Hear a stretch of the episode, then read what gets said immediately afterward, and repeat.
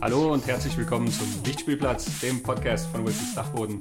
Ich bin Christian Genzel und mit mir im cineastischen Salon sitzt Christoph, Hallo Christoph. wie jedes Mal. Ich tue mir so, als wäre das eine Überraschung, wer hier sitzt. Ich war doch mal lustig, wenn er von mir irgendwas bellt oder so. Wir haben uns letztes Mal ganz tief in die Filmgeschichte gestürzt. Wir tasten uns heute wieder etwas vor, ja, in die 70er Jahre. Wir haben schon angekündigt, es wird ein Skandalfilm werden. Der Skandalfilm, um den wir uns kümmern, heißt Emanuel.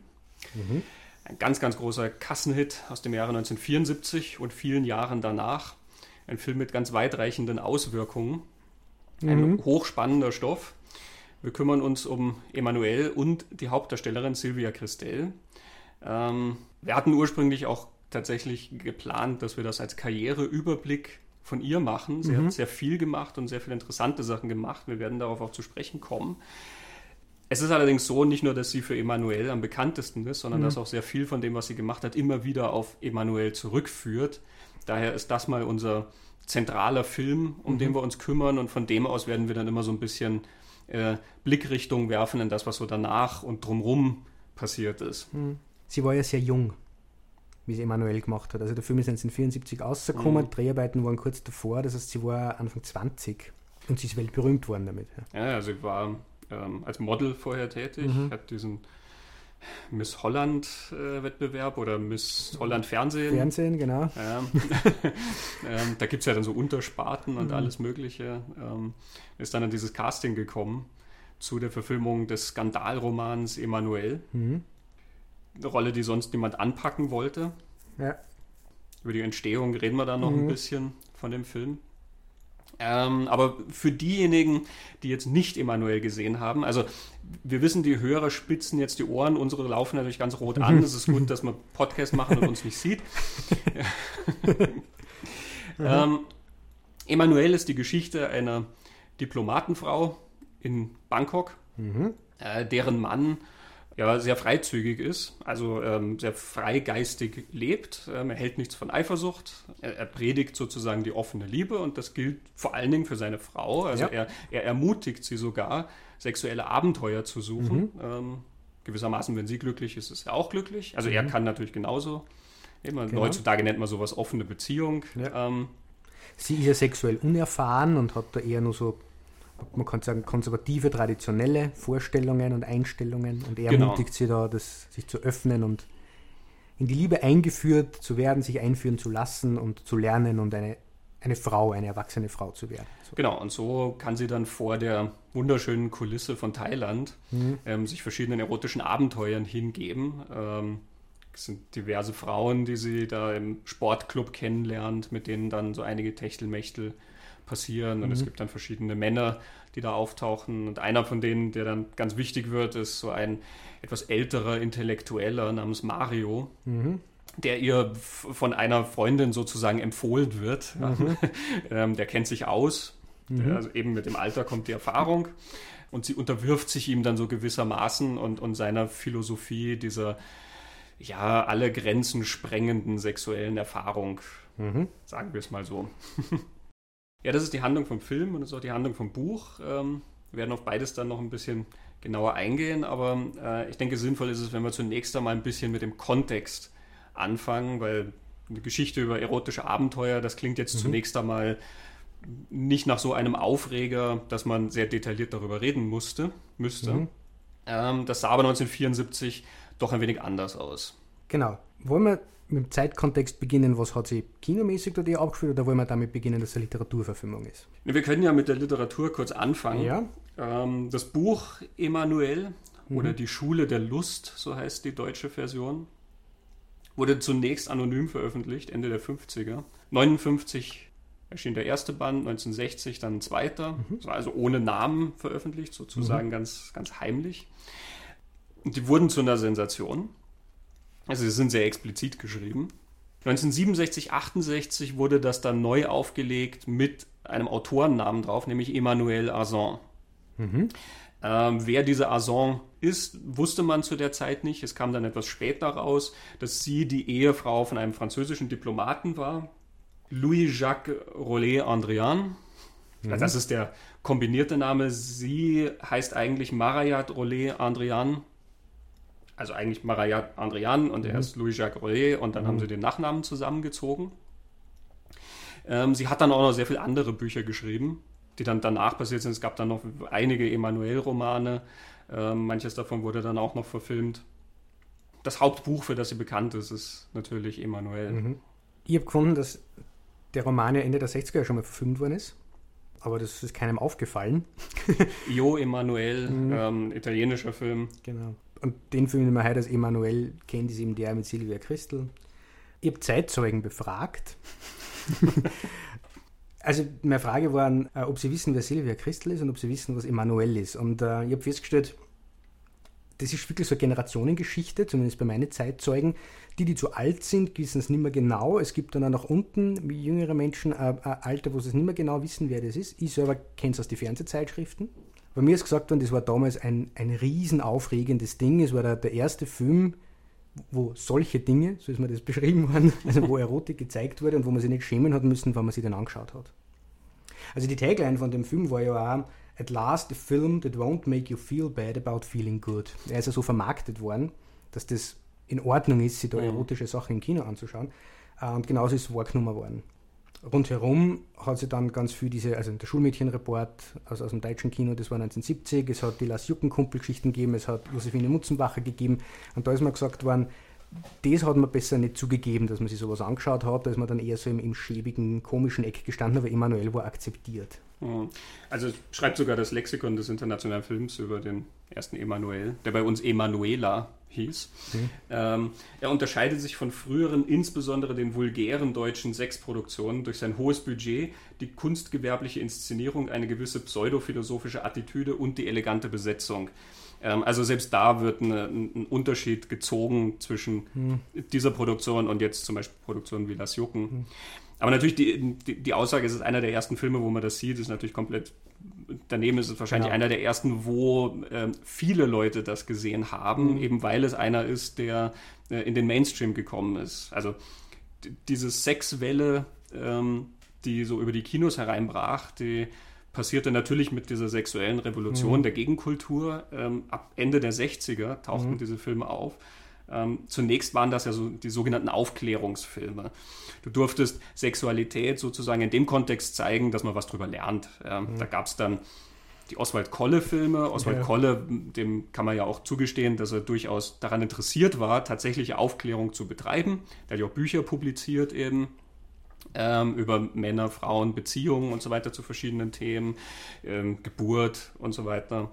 Ähm, es gab dann aber natürlich auch sehr viele findige Produzenten, die das genutzt haben, ähm, sozusagen unter dem Deckmantel der Dokumentation ähm, Aufregendes zu zeigen mhm. und so die Leute ins Kino zu holen. Ja. ja. also es gab dann diesen internationalen Film Pornography in Denmark.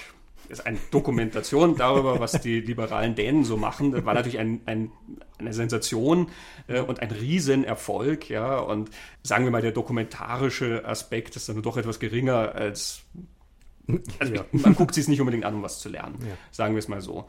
Es gab im Deutschen auch, ähm, wie hieß der, Helga, vom genau. Wunder des Lebens. Mhm. Ähm, der war ja sogar vom, quasi vom, vom Staat initiiert, also so ja, und dort, ähm, dort, hat man ja eine Geburt gesehen. Mhm. Ähm, mein Vater hat mir das erzählt, dass das damals natürlich so eine Sensation war. Da sind Millionen mhm. Leute in diesen Film gegangen.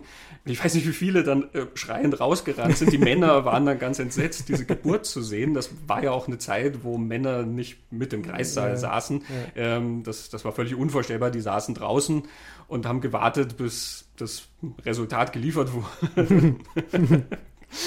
ähm, aber natürlich, die, die Sensation war natürlich perfekt. Und mhm. du hast ja den Schulmädchenreport erwähnt, 1970, das sind immer noch vier Jahre vor ja. ähm, Emanuel, die ja auch noch diesen aufklärerischen Charakter sozusagen haben. Du hast da einen Sprecher, der dir sozusagen etwas erzählen will über die sich wandelnden Zeiten. Wie verändert sich die Sexualmoral der Zeit und wie verhalten sich junge Mädchen, ähm, was wir nicht wissen. Und dann ja, genau. wird das sozusagen nachgestellt. Der war ja dann auch so pseudodokumentarisch inszeniert hm. dass da, da so Namen eingeblendet werden, ja, obwohl das eigentlich Schauspieler sind. Jutta Speidel zum Beispiel ist im allerersten Schulmädchenreport drin, ähm, aber wenn sie dann auftaucht, steht unter ihr Heike K oder Heike W.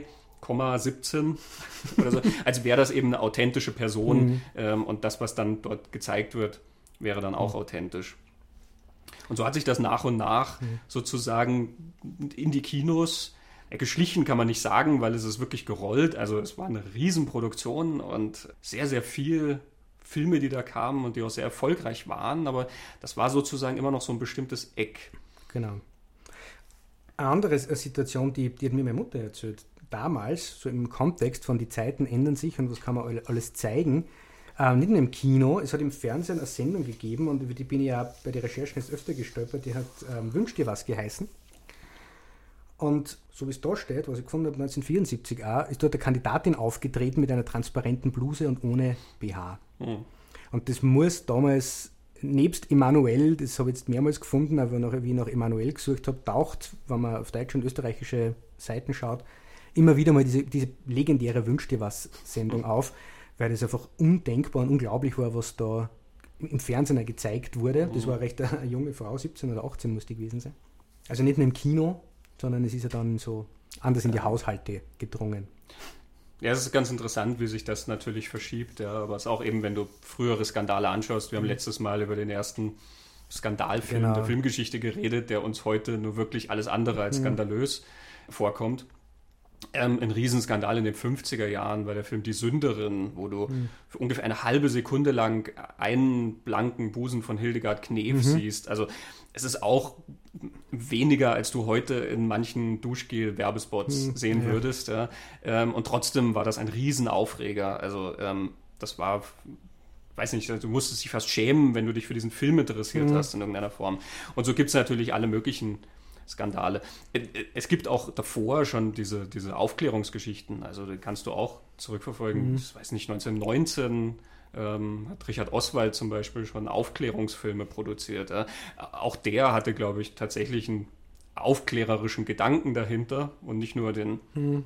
monetären Aspekt dabei. Ja, aber es gab natürlich auch dann über die Zeiten immer Leute, die dieses diese Grenzen sozusagen ausgelotet haben. Ja, das, das, Interesse für Sexualität ist ja immer irgendwie da, auch wenn es vielleicht im Verborgenen ist. Äh, und dann passieren eben solche Sachen, die da irgendwie plötzlich an diese Ränder kommen und dann für Aufruhr sorgen. Mhm. Und andererseits, wenn man das jetzt sehr belächelt, muss man sich nur daran erinnern, wie Janet Jackson beim Super Bowl war ja.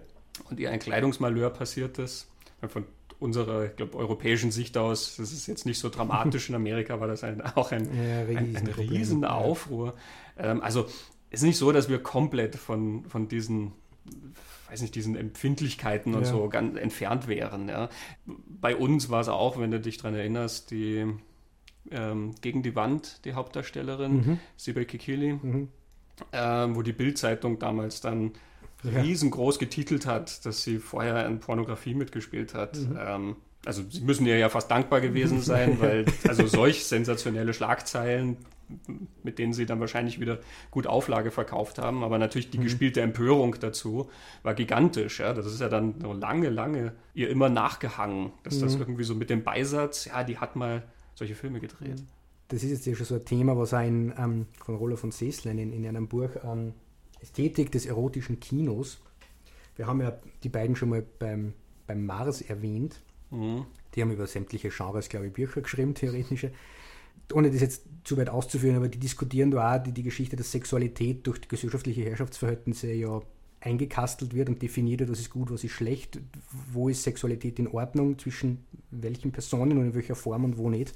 Und dass natürlich die erotische Unterhaltung und der erotische Film diese Grenzen immer wieder herausfordert, beziehungsweise über diese erotische Unterhaltung und diese erotischen Filme wir die Möglichkeit haben, das zu erleben oder mitzuerleben, zumindest zu sehen, ohne es selbst machen zu müssen, wenn wir es eigentlich nicht dürfen, dass das so dieses Spannungsfeld mitunter ist, was sie da in diesen Filmen abbildet.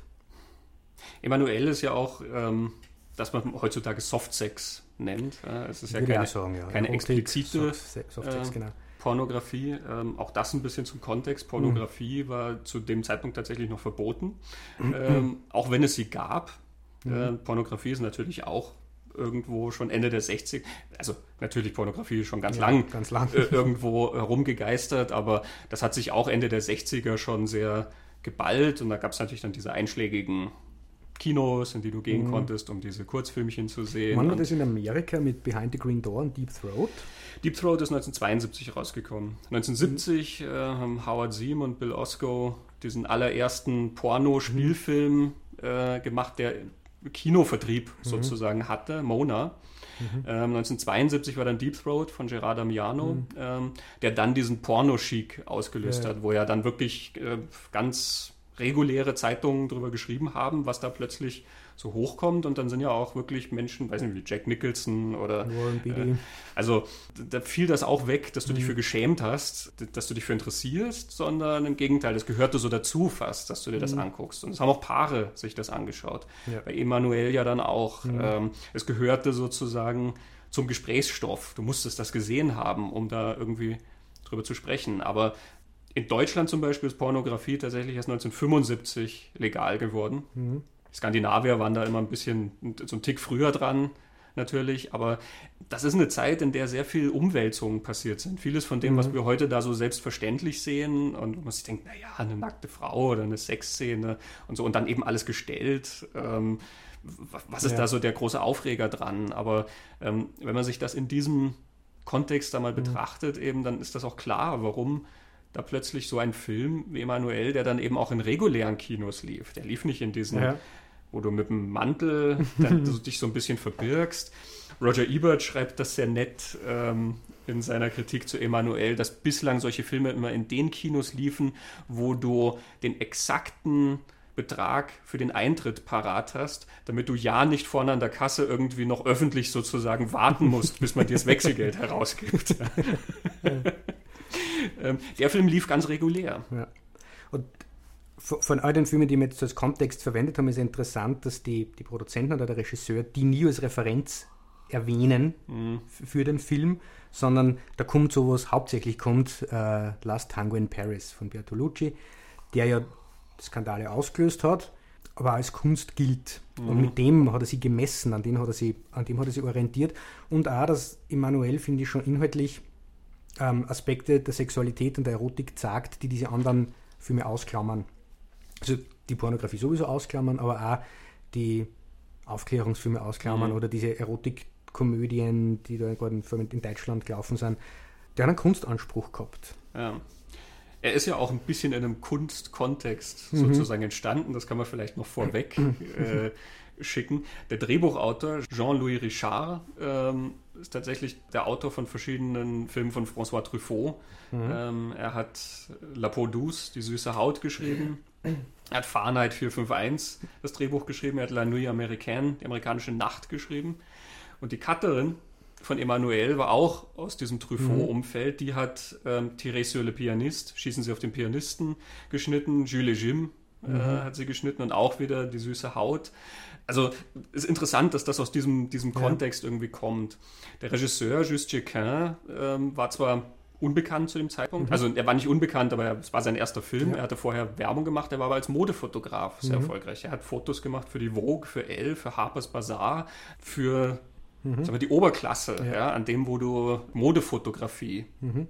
Äh, präsentierst also man, man, merkt dann auch, das erwähnt ja dann auch das Lexikon des internationalen Films, dass die Art, wie er gemacht ist, eben eine ganz andere ist. Sie nennen es ja die, die kunstgewerbliche Inszenierung, ja, also yeah. das Schöne daran gewissermaßen. Mhm. Es ist trotzdem ein Low-Budget-Film gewesen. Mhm. Auf der Blu-ray vom Film ähm, ist eine sehr interessante Doku drauf, wo mhm. das alles ein bisschen erklärt wird. Also es ist wenig Geld, der Produzent war auch recht jung, also der Yves Rousserouard, mhm. hatte sich da die Rechte gesichert ja. an dem Buch und äh, sie hatten deswegen dann auch Schwierigkeiten, eben ein unerfahrener Produzent und ein unerfahrener Regisseur ähm, und dann eben so ein Skandalroman, da haben sich viele Leute nicht rangetraut. Mhm. Sie haben einen namhaften Schauspieler dafür gewonnen, nämlich Alain Cuny, mhm. äh, der spielt eben diesen älteren Mario. Mario. Cuny ist bekannt aus äh, Fellinis La Dolce Vita. Er ist der mhm. intellektuelle Freund vom, vom Hauptdarsteller, der dann Selbstmord begeht. Mhm. Diese tragische Figur, die dann später auftaucht. Ähm, aber ansonsten, wenn man sich das anhört, ist da sehr viel auch improvisiert worden während des ja. Drehs. Das Geld war nicht wahnsinnig groß und Sylvia Christel äh, konnte dann entgegen ihrer Aussage nicht reiten, mhm. deswegen dann in einer wunderschönen Einstellung, wo du die Damen mit wehendem Kleid über die Wiesen reiten siehst, ist das dann tatsächlich der Kameramann, der auf dem Pferd sitzt und sich dieses Kleid angezogen hat. Kein Close-Up eben, wo es glaube ich Close-Up wollten, aber das ist ja dann nicht gegangen. Jetzt ja. hat man die schöne Landschaft. Also man hat ja ganz viel natürliches Licht, das erklärt der Schüss Chicane im Interview, hat hauptsächlich mit natürlichem Licht gedreht, wollte die, die Landschaft einfangen und das ist eben so der, der Aspekt, diese das, dieses Sinnliche, das ist ihm schon wichtig gewesen. Ja. Roger Ebert erwähnt das in seinem Review, ähm, dass Emanuel vielleicht der erste Film ist, influenced by Magazine Centerfolds. Mhm. Also, dass sich dieser Look, das passt ja dann auch eben, dass Jacquin Modefotograf ist, dass der sich orientiert an dem, wie diese Fotostrecken von Magazinen ähm, inszeniert sind. Also der ganze Film sieht ja auch mhm. so aus. Natürlich, wenn er Centerfolds redet, dann reden wir auch über den Playboy, mhm. ähm, was ja auch oft sehr hochwertige Fotografie ist. Mhm. Äh, ähm, ist ganz, ganz viel mit Licht und Schatten, äh, ganz mhm. zart gemacht. Ähm, auch die Dekors in, in diesen mhm. Bildern sind ja immer so, alles ist ganz wunderschön ausgestattet, immer so, so ein Touch vom Antiken, also so die Möbel zum Beispiel, das sind oft sehr sag ich mal, vornehme Möbel oder sehr schön gearbeitete Möbel und so und wie die Pflanzen dann darauf arrangiert sind oder, keine Ahnung, die goldenen Kerzenständer oder ähm, alle diese Elemente, ja, das, mhm. das, das zieht sich durch Emanuel durch. Ja. Da passt es natürlich auch, dass sie ja eben da als Diplomatenfrau dorthin kommt und die leben dann in einem ganz mondänen Anwesen. Ja, mitten im Land, ja. Wunderschön. Die, die haben alles. In Wirklichkeit war sie, glaube ich, sogar die Residenz vom thailändischen Prinzen oder so. also, aber sie kommt ja, sie kommt ja dorthin und war dort noch nie, während mhm. ihr Mann sie auskennt. Und mit ihr werden wir dann quasi in diese exotische Welt eingeführt, wo die, die Sinne und das körperliche Erleben und die Genüsse noch viel mehr eine Rolle spielen. Und wir als Zuschauer sollen mit ihr quasi eingeführt und verführt werden von dem Leben dort und dem Lebensstil. Und ich behaupte jetzt einmal, selbst von Menschen Silvia Christel halt nicht mehr kennen. Emanuel weiß ja jeder, wo wir da sind. Man weiß mhm. ungefähr, in was für einem Land oder welchem geografischen Bereich wir sind, in welchem Kulturkreis wir sind, was man damit verbindet. Mhm. Es ist ein Brand, das ist eine richtige Marke, wo Gefühle, Emotionen, Vorstellungen dranhängen und der Zuschauer ist quasi mit Emanuel da drin. Ja. Mhm. Deswegen funktioniert das also gut. Ja. Was natürlich auch daran liegt, dass der Film so einflussreich war ja. und dann so viel Nachfolger nach sich genau. gezogen hat und so. Da kommen wir noch ein bisschen dazu. Ja. Ähm, aber deswegen, glaube ich, hat sich mhm. der Name auch so mhm. festgesetzt. Ein äh, Schulfreund von mir hatte mit, hieß mit zweiten Vornamen ähm, Emanuel. Mhm.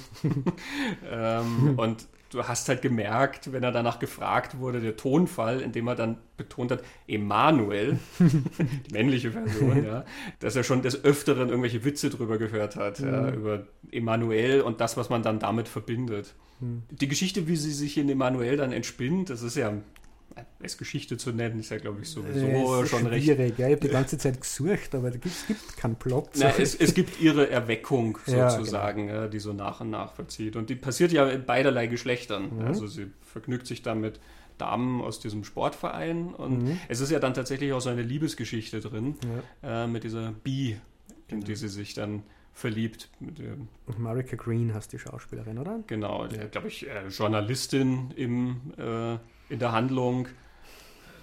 Ich glaube, so ja. Fotojournalistin ja, oder irgendwie sie so. Also sie aus in dem Land und kann Nein, Archäologin, oder? Archäologin? Sie war öfter in diesem Land, kennt sich aus und macht eine Reise ins Landesinnere und nimmt Emanuel mit. So. Das war auf jeden Fall sowas, wo ich mir gedacht habe, das passt, weil es um Entdeckung geht. Ah ja. ja genau. Das ist was, das erzählt der Herr Juszczyk in, in mhm. der Doku, ja, das, was sehr positiv angekommen mhm. ist in, ähm, in der Rezeption des Films, ja, dass mhm. dort so eine ähm, lesbische Liebesgeschichte so ja, nicht nur ausführlich dargestellt ja. wird, sondern eben auch auf so einem, auf so einer Augenhöhe. Ja. ja. Total ernsthaft, das sind zwei Menschen, die sich irgendwie vielleicht in, verlieben ineinander. Es stellt sich dann außer Emanuel hat sich wirklich in diese Frau verliebt, während mhm. die Frau zu ihr dann sagt, ich mag die sehr gern, aber ich sehe doch keine Beziehung drin. Aber wie du sagst, auf Augenhöhe, das wird einfach ernst genommen als, als Paarbeziehung, die ja Geschlechtsverkehr haben miteinander. Und der einen wird dann irgendwie das Herz gebrochen, mehr oder weniger, aber das habe ich auch spannend gefunden, wie, wie normal und, und, selbstverständlich das thematisiert wird. Das ist nicht mhm. das große Thema, sondern wird normal und ernsthaft dargestellt oder mhm. verhältnismäßig halt. äh, Das hat mir auch sehr gut gefallen, hat mich auch überrascht. Ja. Weil diese Filme diese beiden Seiten hat, ne? wo, wo, du Aspekte der Sexualität und der Erotik drin hast, die, die man sonst wo nicht findet. Mhm. Eben mal diese Beziehungsaspekte, wir werden dann noch über die Fortsetzungen reden, wo das auch noch drinnen ist, dass, das, dass dieser Aspekt der Partnerschaft und der Beziehung und dass man dann nicht nur die Sexualität miteinander teilt, sondern auch andere Dinge, die einen verbinden, das haben die Filme schon auch drin. Mhm. Und sie haben aber auch die ganz andere Seiten drin, die, ich würde sagen, mindestens problematisch ist. Es ist auf jeden Fall, weil du sagst, ja, so, mhm. so realistisch, naja, hm, ja. wie es halt geht, so gewissermaßen. Mhm. Ähm, es fällt natürlich auf, dass ja alles sexualisiert genau. ist in dieser Geschichte. Also eben, es gibt ja gar kein anderes Thema, ja. ähm, über das geredet wird, wenn sie da dann am Pool mit ihren ja. Bekannten oder so sitzt, die reden auch alle dann immer nur über Sex und es geht immer über das sexuelle Erleben und das sexuelle Empfinden und auch wenn es dann um Beziehungen geht und so, dann geht es gleich um sexuelle Abenteuer. Mhm. Und es ist so sexualisiert, wie ich dann schon gesagt habe, das Dekor gehört ja mhm. mit dazu, ja. Auch das gehört ja zur Erfahrung sozusagen. Das ist alles so sinnlich schön, dass die Umgebung mit dazu zählt. Selbst Thailand selber gehört mit zur erotischen Komponente, mhm. ja. Die, die sind dann da unter diesem Wasserfall unter dem die da baden mhm. zum Beispiel. Ja, das sind so Bilder, wie man sie ja auch eigentlich kennt, sehr oft eben aus äh, Playboy oder Penthouse-Fotostrecken. Ne? Reisemagazinen. die auch, das sind die dann etwas angezogen. ja. ähm, aber eben, also auch da lockt ja eigentlich schon die Erotik in diesen Elementen. Mhm. Weil du die Frauen am Pool erwähnt hast, es wird ja ganz, als ganz normal dargestellt, einerseits, dass die unbekleidet sind. Das mhm. wird ja nicht thematisiert. Man, man sieht Emanuel ein bisschen an, dass er das ein bisschen eigenartig findet am Anfang, aber es ist dann relativ schnell einfach normal. Mhm. Äh, in dem Gespräch geht es dann auch darum, wie viele Affären hat sie schon gehabt und Emanuel sagt, naja, keine, sie ist verheiratet und sie, sie liebt ihren Mann und, und fertig. Und da wird sie belächelt dafür. Also es mhm. ist ja mhm. normal, dass man diese Außenbeziehungen hat oder wie auch immer. Oder ja. ich denke, dass das auch ein Teil von dieser neuen Offenheit und Freizügigkeit ist, dass der Film ist einfach so, das ist halt so. Ja. Das ist ja nichts Aufregenswertes oder Besonderes mehr. Ja. Dann auch kurz denkt, dass vielleicht, weil Emanuel so konservativ auf diese Dinge reagiert, aber eingeführt werden soll, dass vielleicht der Film auf das hinläuft, diese Frau, die ihre eigene Sexualität entdeckt, wie Wüsers zwischen verschiedenen Extremen. Mhm. Was der Film dann eigentlich nicht tut, sondern er macht relativ klar, wie es ist und wie es sein soll und so. Ähm, aber kurz habe ich, man denkt, vielleicht ist das ja auch so ein ja. Thema, aber ist dann nicht. Ja, ich glaube, es gehört wirklich nur zu dem Teil, dass das ja. eben diese Erweckungsgeschichte ja. von ihr ist, die ja auch schon begonnen hat, wenn sie da unterwegs mhm. ist. Ja. Und äh, eben alles, was ihr dann passiert oder sowas, hat immer mit diesem mhm. sexuellen Erlebnis dann auch zu tun oder dieser er sexuellen Erweiterung. Sie lernt dann da dieses junge Mädchen kennen, die dann mhm. wirklich innerhalb kürzester Zeit sitzen die gegenüber in den Stühlen und das Mädchen liest im Magazin und äh, findet Paul Newman. Sie findet ein Foto von Paul Newman. Sie gleitet sich dann mit der Hand in die Hose ja, mhm. und ähm, masturbiert dann ganz ungeniert vor mhm. der anderen, ja, das gehört quasi auch so dazu. Genau, ja. Und interessant ist dabei eben, weil, also Emanuel reagiert auf diese Sachen mhm. und sie reagiert immer so ein bisschen, aha, sie ist verwundert ja. und so. Und das ist tatsächlich ein Punkt, den auch Ebert in seiner Kritik hervorhebt, auch um, um Sylvia Christel zu loben. Er sagt, sie hat eine gewisse Verletzlichkeit und damit wirkt sie nicht so, als würde sie immer über diesen Dingen stehen, mhm. die da passieren. Er schreibt, The performers in most skin flicks seem so impervious to ordinary mortal failings, so blasé in the face of the most outrageous sexual invention, that finally they just become cartoon characters. Crystal actually seems to be present in the film and as absorbed in its revelations as we are. Und es stimmt natürlich in, in vielen dieser Geschichten, die so sexualisiert sind, ähm, man kennt das ja, also äh, die kennen sich keine, keine Minute oder so und schon wird irgendeine sexuelle Handlung initiiert und eigentlich ist da überhaupt keine Überraschung dabei irgendwie, sondern sie gehen immer alle drauf ein. Das ist das Natürlichste hm. der Welt, was ja dann später zu so Porno-Klischees ja irgendwie hm. wird. Ja.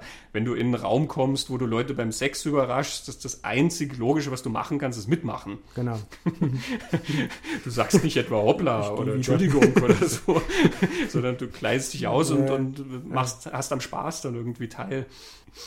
Eben, es ist alles Fantasie in, in diesen Geschichten. Es ja. ist dann in dem Sinne natürlich komplett entkoppelt von der Realität. Das ist das, glaube ich, was du meintest. Ne? Dass diese mhm. Beziehungssachen sind eigentlich tatsächliche Geschichten, sage ich mal, die verhandelt sind. Ja. Ähm, also Sachen, die auch was mit unserer Welt so gewissermaßen ja. zu tun haben. Und das drumherum ist halt alles Fantasie. Ja. Mhm. Und es ist ja interessant, wenn Ebert sagt, sie ist so, so drinnen und reagiert auf, auf diese Sachen.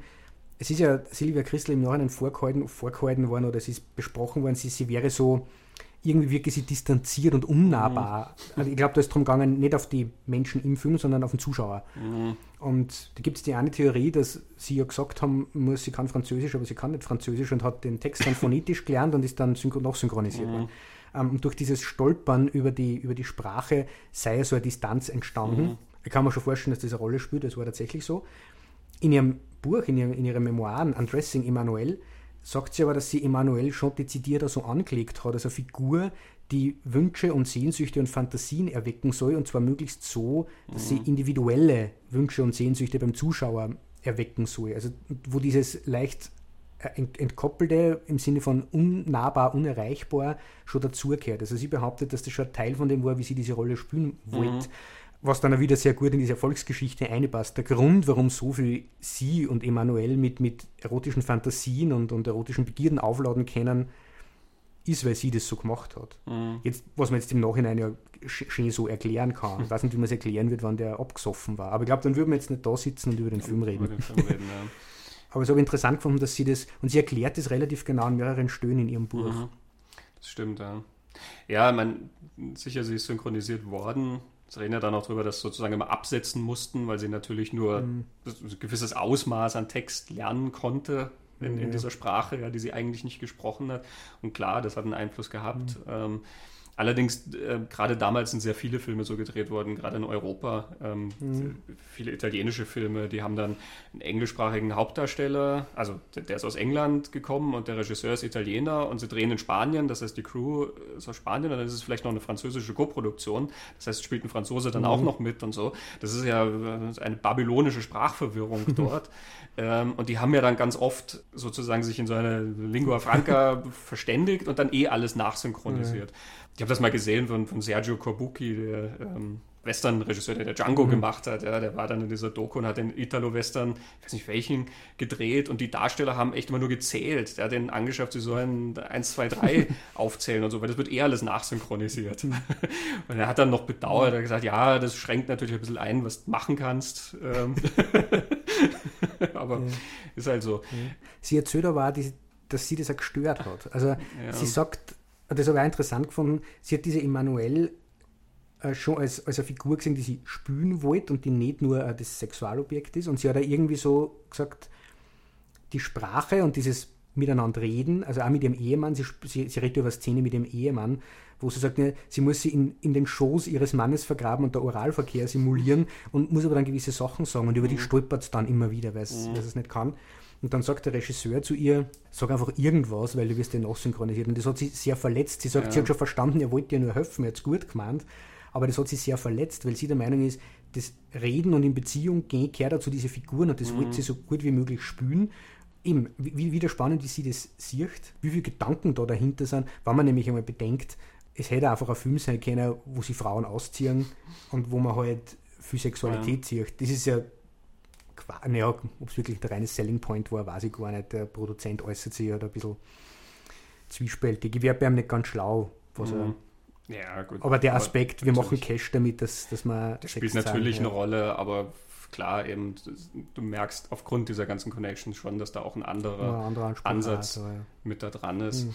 Ich glaube, das ist auch so ein Motiv dann bei ihr. Sie, sie, will ja ernst genommen werden. Ähm, das taucht ja in den vielen späteren mhm. Projekten von ihr und sowas auch immer auf und das hörst du in dem Buch. Ähm, mhm. Weiß nicht, haben wir überhaupt schon gesagt, wie das Buch heißt, An, von dem wir da vorher reden? Vorher kurz Undressing Emanuel. Genau, ihre Autobiografie. ihre Autobiografie. Es klingt ja immer wieder an, dass sie sich sehr anstrengt und eben auch Anerkennung haben will für das, was sie da tut. Ja. Mhm. Ähm, von daher verstehe ich das schon. Sie strengt sich sehr ja. an, um diese Figur zu formen und dann wird ihr das sozusagen weggenommen, diese Sprache. Mhm. Es gibt ja dazu dann noch diese nette Anekdote auch wieder mit François Truffaut, der ja einen Teil vom Film gesehen hat, eben weil das war seine Cutterin, die den geschnitten hat und sie hatte dann ihn gebeten, da mal ein paar Minuten sich anzuschauen und er hat das, er hat das dann hinterher so kommentiert, dass das Tolle an Sylvia Christel ist, dass sie nicht weiß, wann sie Unfug redet. Gewissermaßen. Und ich, man weiß natürlich nicht, ist das ein Kompliment oder, oder was ist das für ein Kommentar, ja. Aber ich glaube, es hat zu tun mit dieser absoluten Ernsthaftigkeit. Ja. Und natürlich sind ja viele von den Dialogen sehr ja. schwülstig und pompös, die da geredet werden, aber du mhm. merkst gerade bei ihr, es ist eine totale Aufrichtigkeit dabei. Und ich finde, das zeichnet den Film dann auch aus, auch in dem, wie er gemacht ist. Es mhm. ist alles hat eigentlich nicht, nichts Zynisches an sich. Auch wenn man meint, ja klar, da geht es um viel Cash und da, da, wird so ein bisschen dann mit dem Skandal mhm. geliebäugelt, der provoziert werden soll und so weiter und so fort. Alle diese Sachen spielen natürlich eine Rolle. Und trotzdem hat er sowas Aufrichtiges an sich. Mhm. Sie wollte ja immer Schauspielerin sein. Ja. ja. Also so war immer ihr Versuch. Es gibt ja zwei so nette Zitate. Das eine ist, I was a silent actress. Mhm.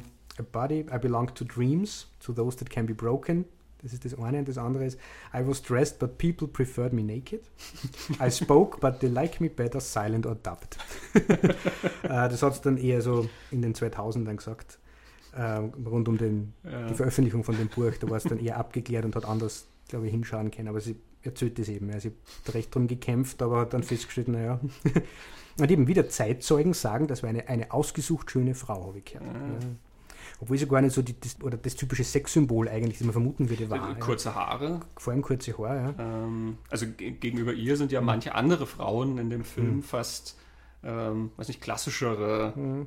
ähm, Sexsymbole eigentlich, mhm. ja. Ich habe mich dann immer gefragt, ob das, wenn man das auffindet im Film, sie trifft ja alle möglichen Personen und jede Person sagt ja, wie wunderschön und wie besonders schön sie ist. Und ich meine, vielleicht haben sie das deswegen eingeschrieben, weil sie sich eben eine Hauptdarstellerin ausgesucht haben, die Sie sagen, eine gewisse Unschuld und eine ja. gewisse Reinheit, so einen Chakun das ausgesucht haben einerseits, aber sie schon darauf hinweisen müssen, dass die total schön ist, weil vielleicht das Publikum das sonst nicht merkt. Naja, es, es gibt im Schauspiel diesen, diesen Satz, den König spielen die anderen. Ja, also, stimmt. Wenn du eine Autoritätsfigur spielst, mhm. eigentlich die anderen spielen, dass ja. du eine Autoritätsfigur bist. Ja, mhm. und vielleicht zählt das damit vielleicht. dazu, wobei hier wird es ja wirklich auch immer explizit gesagt. Ja,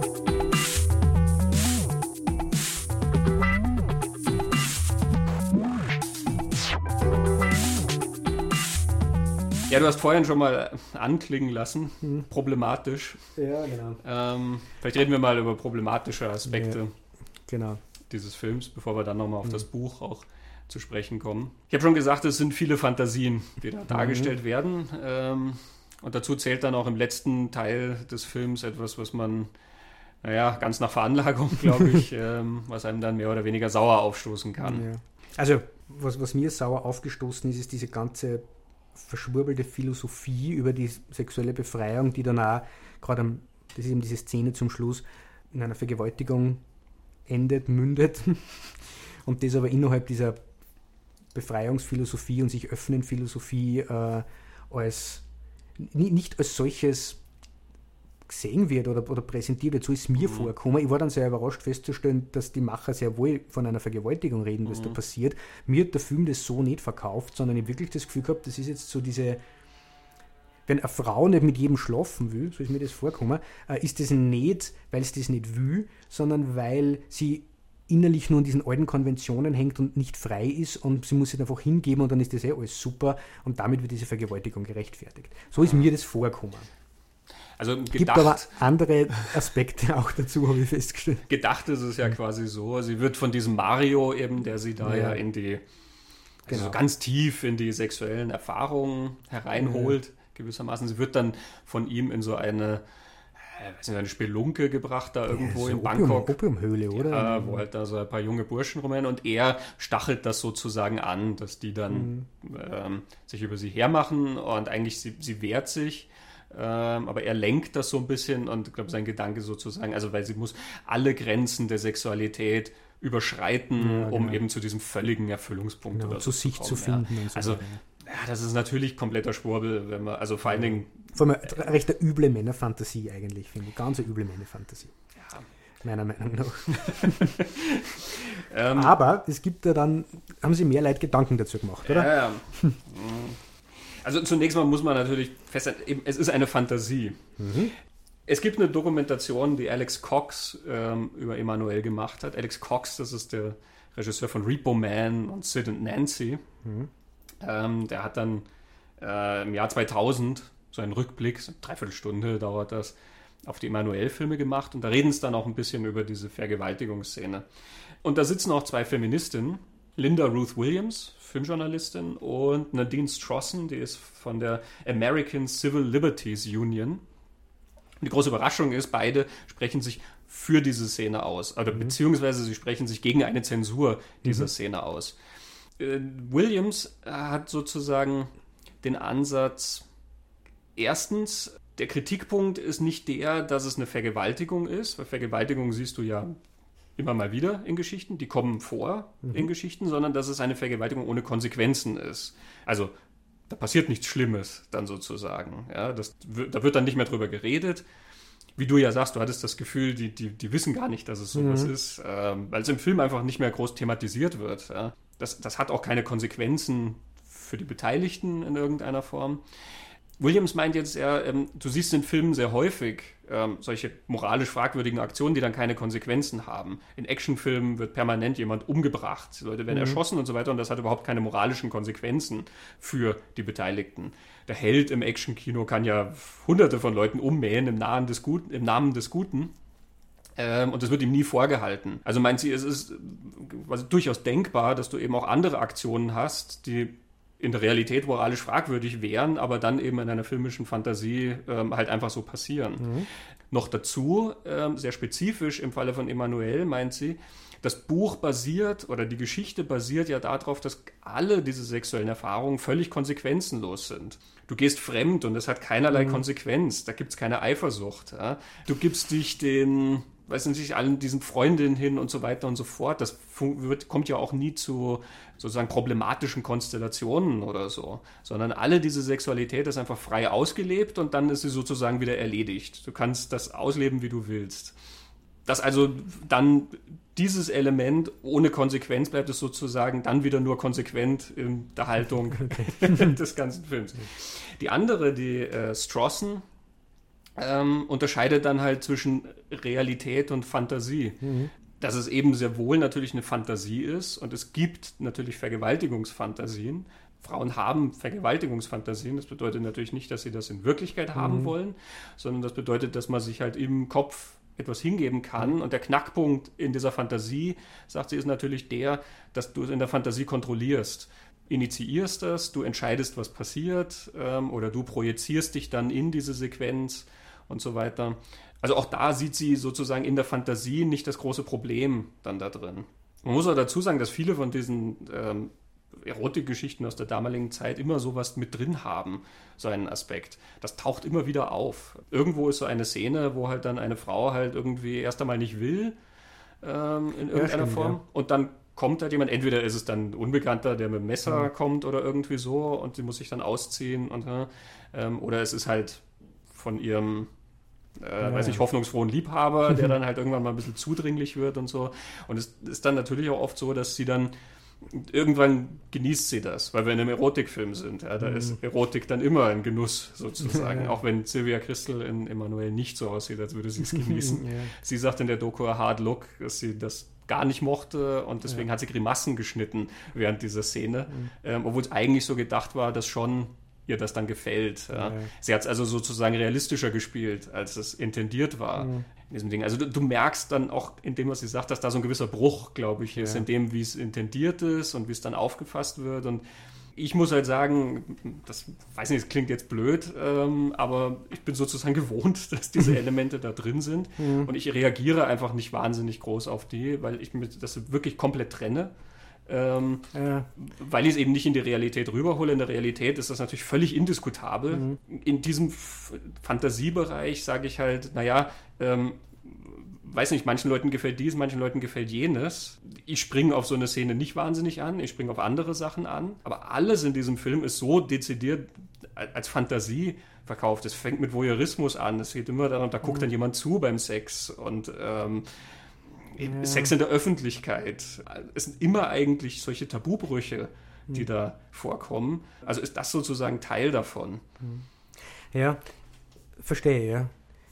Ich habe nämlich nur zwei andere Aspekte in dem Film drin gehabt, wo ich mehr bei dem bin, büdet sich da nicht eine gewisse, naja, Haltung ist schon fast zu verlangt, aber eine gewisse Vorstellung von Sexualität ab, mhm. weil es Vergewaltigung kommt nur zweimal vor in, in, in diesem Film. Das eine Mal ist relativ am Anfang, wo zwei äh, asiatische Bedienstete sie zuerst jagen, also er jagt sie und dann kommt da zum Sex und da bin ich jetzt drauf gekommen, ich habe das als was gesehen, wo die Frau das eigentlich nicht mechert und wo das auch mit, mit sehr viel Druck und Gewalt passiert und ihr das nicht Spaß macht. Ich bin aber drauf gekommen, dass ich da vielleicht sensibel bin oder nicht jeder das so sieht. Ja. Das ist das eine. Ich, ich glaube, dass es ja. nicht der Fall ist, weil die beiden gucken sehr einträchtig zu. Eben, sie sind ja inspiriert ja, durch genau. diesen voyeuristischen Akt. Sie gucken da beim Sex zu so und dann Fall, er kriegt Lust und er jagt sie ja dann sozusagen da mhm. durch das Feld und ich habe das als Spiel verstanden. Ja. die kennen sich und die sind eh schon miteinander verbandelt und ja. Nicht, nicht, nur du, ich habe das woanders auch gelesen. Mhm. Aber so ist das war das eine, wo man denkt, ah, oh, was nicht recht, also die, die Frau überzeugen mit nur nachhaltigem Druck mhm. und so. Ähm, und es kommt aber dann nur was anderes. Äh, das mit der Eifersucht, es gibt schon so, so einen Moment, wo der, der Ehemann von Emanuel kurz ein wenig so die Panik kriegt, so quasi, er könnte ja seine Frau verlieren, die mhm. könnte sich in einen anderen verlieben und ist dann recht gedrückt und geht dann zu einer anderen aus diesem Sportverein, mhm. die da ein bisschen intrigiert hat, so hinten und äh, die bietet sie ihm natürlich an, weil wir sind im Erotikfilm und dann haben die jetzt Sex miteinander. Das ist dann für diese Soft-Sex-Filmvariante so ein bisschen was Gröberes, wie mhm. die miteinander verkehren. Und sie sagt am, am nächsten Tag zu Emanuel, er, er, hat mich ja fast vergewaltigt. Mhm. Wo dann so dieses Thema, was ist denn eine Vergewaltigung und wie definiert sie das, das taucht in, in dem Film dann zumindest an zwei Stellen dezidiert auf, wie wir jetzt wissen. Mhm. Und es ist nicht ganz klar, wie stehen oder wie steht der Film zu dem. Das ist so mhm. das, was, was ich da eigentlich drin gesehen habe. Und dann kommt ihm ein oder dazu, Silvia Christel hat diese Szene nicht genossen. Es ist ja auch so, erzählen es dann, dass der äh, asiatische Darsteller, der das gemacht hat, sie sind sich nicht sicher, ob der gewusst hat, dass er nur so tun soll zum Beispiel. Also das ist dann auch eher grob. Sie erzählt in der Hard Look, dass sie dann äh, zwei Schichten Unterwäsche sicherheitshalber ja. angezogen hat für die Sequenz. Das ist das, wo, wo das zweite, es gibt eine, wo diese mehreren mhm. dann auf sie stürzen und dann gleich im Anschluss gibt es das, wo sie dann so auf alle vier, wo mhm. der Typ kommt dann da von hinten ähm, und hebt ja. dann den Rock hoch und so. Mhm. Und eben Mario leitet das ja immer alles, ja, der ist ja so. Genau, ja. ja. Sie hat es dann auch, sie erzählt dann sie hat bei den Dreharbeiten das unterbrochen und war sehr, sehr wütend und das ist dann auch geklärt worden. Aber ja. das ist ein bisschen ein, ein schrägerer Part von dem Film, der, der mir gar nicht gut eingefahren ist. Also mhm. mir ist das nicht gut eingefahren. Ja, wie gesagt, es ist komisch, mhm. weil ich, es klingt mhm. merkwürdig, wenn man sagt, ich bin so gewohnt. aber die tauchen immer auf, diese Sachen, und irgendwie konzentriere ich mich dann auf andere. Mhm. Ähm, aber in dieser Doku kommt auch äh, James Furman zu Wort, der war lange Jahre bei der, äh, bei der englischen Zensurbehörde, also die BBFC, die dann über Freigaben verhandelt und Schnitte anordnet und so weiter.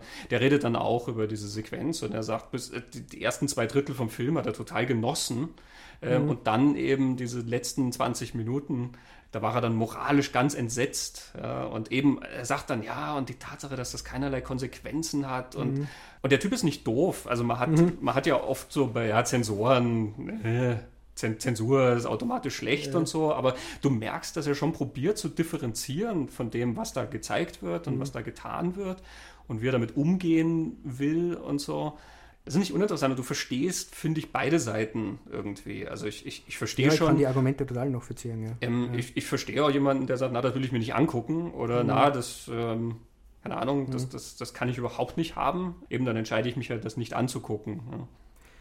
Und weil eben gerade diese, dieser letzte Teil ja so in diesen pseudophilosophischen Schwurbel verpackt ist von diesem äh, älteren Herrn im Anzug, der immer so ja. distinguiert tut und so, so weltmännisch und ähm, mir war der Typ auch noch extrem unsympathisch, kommt nur dazu.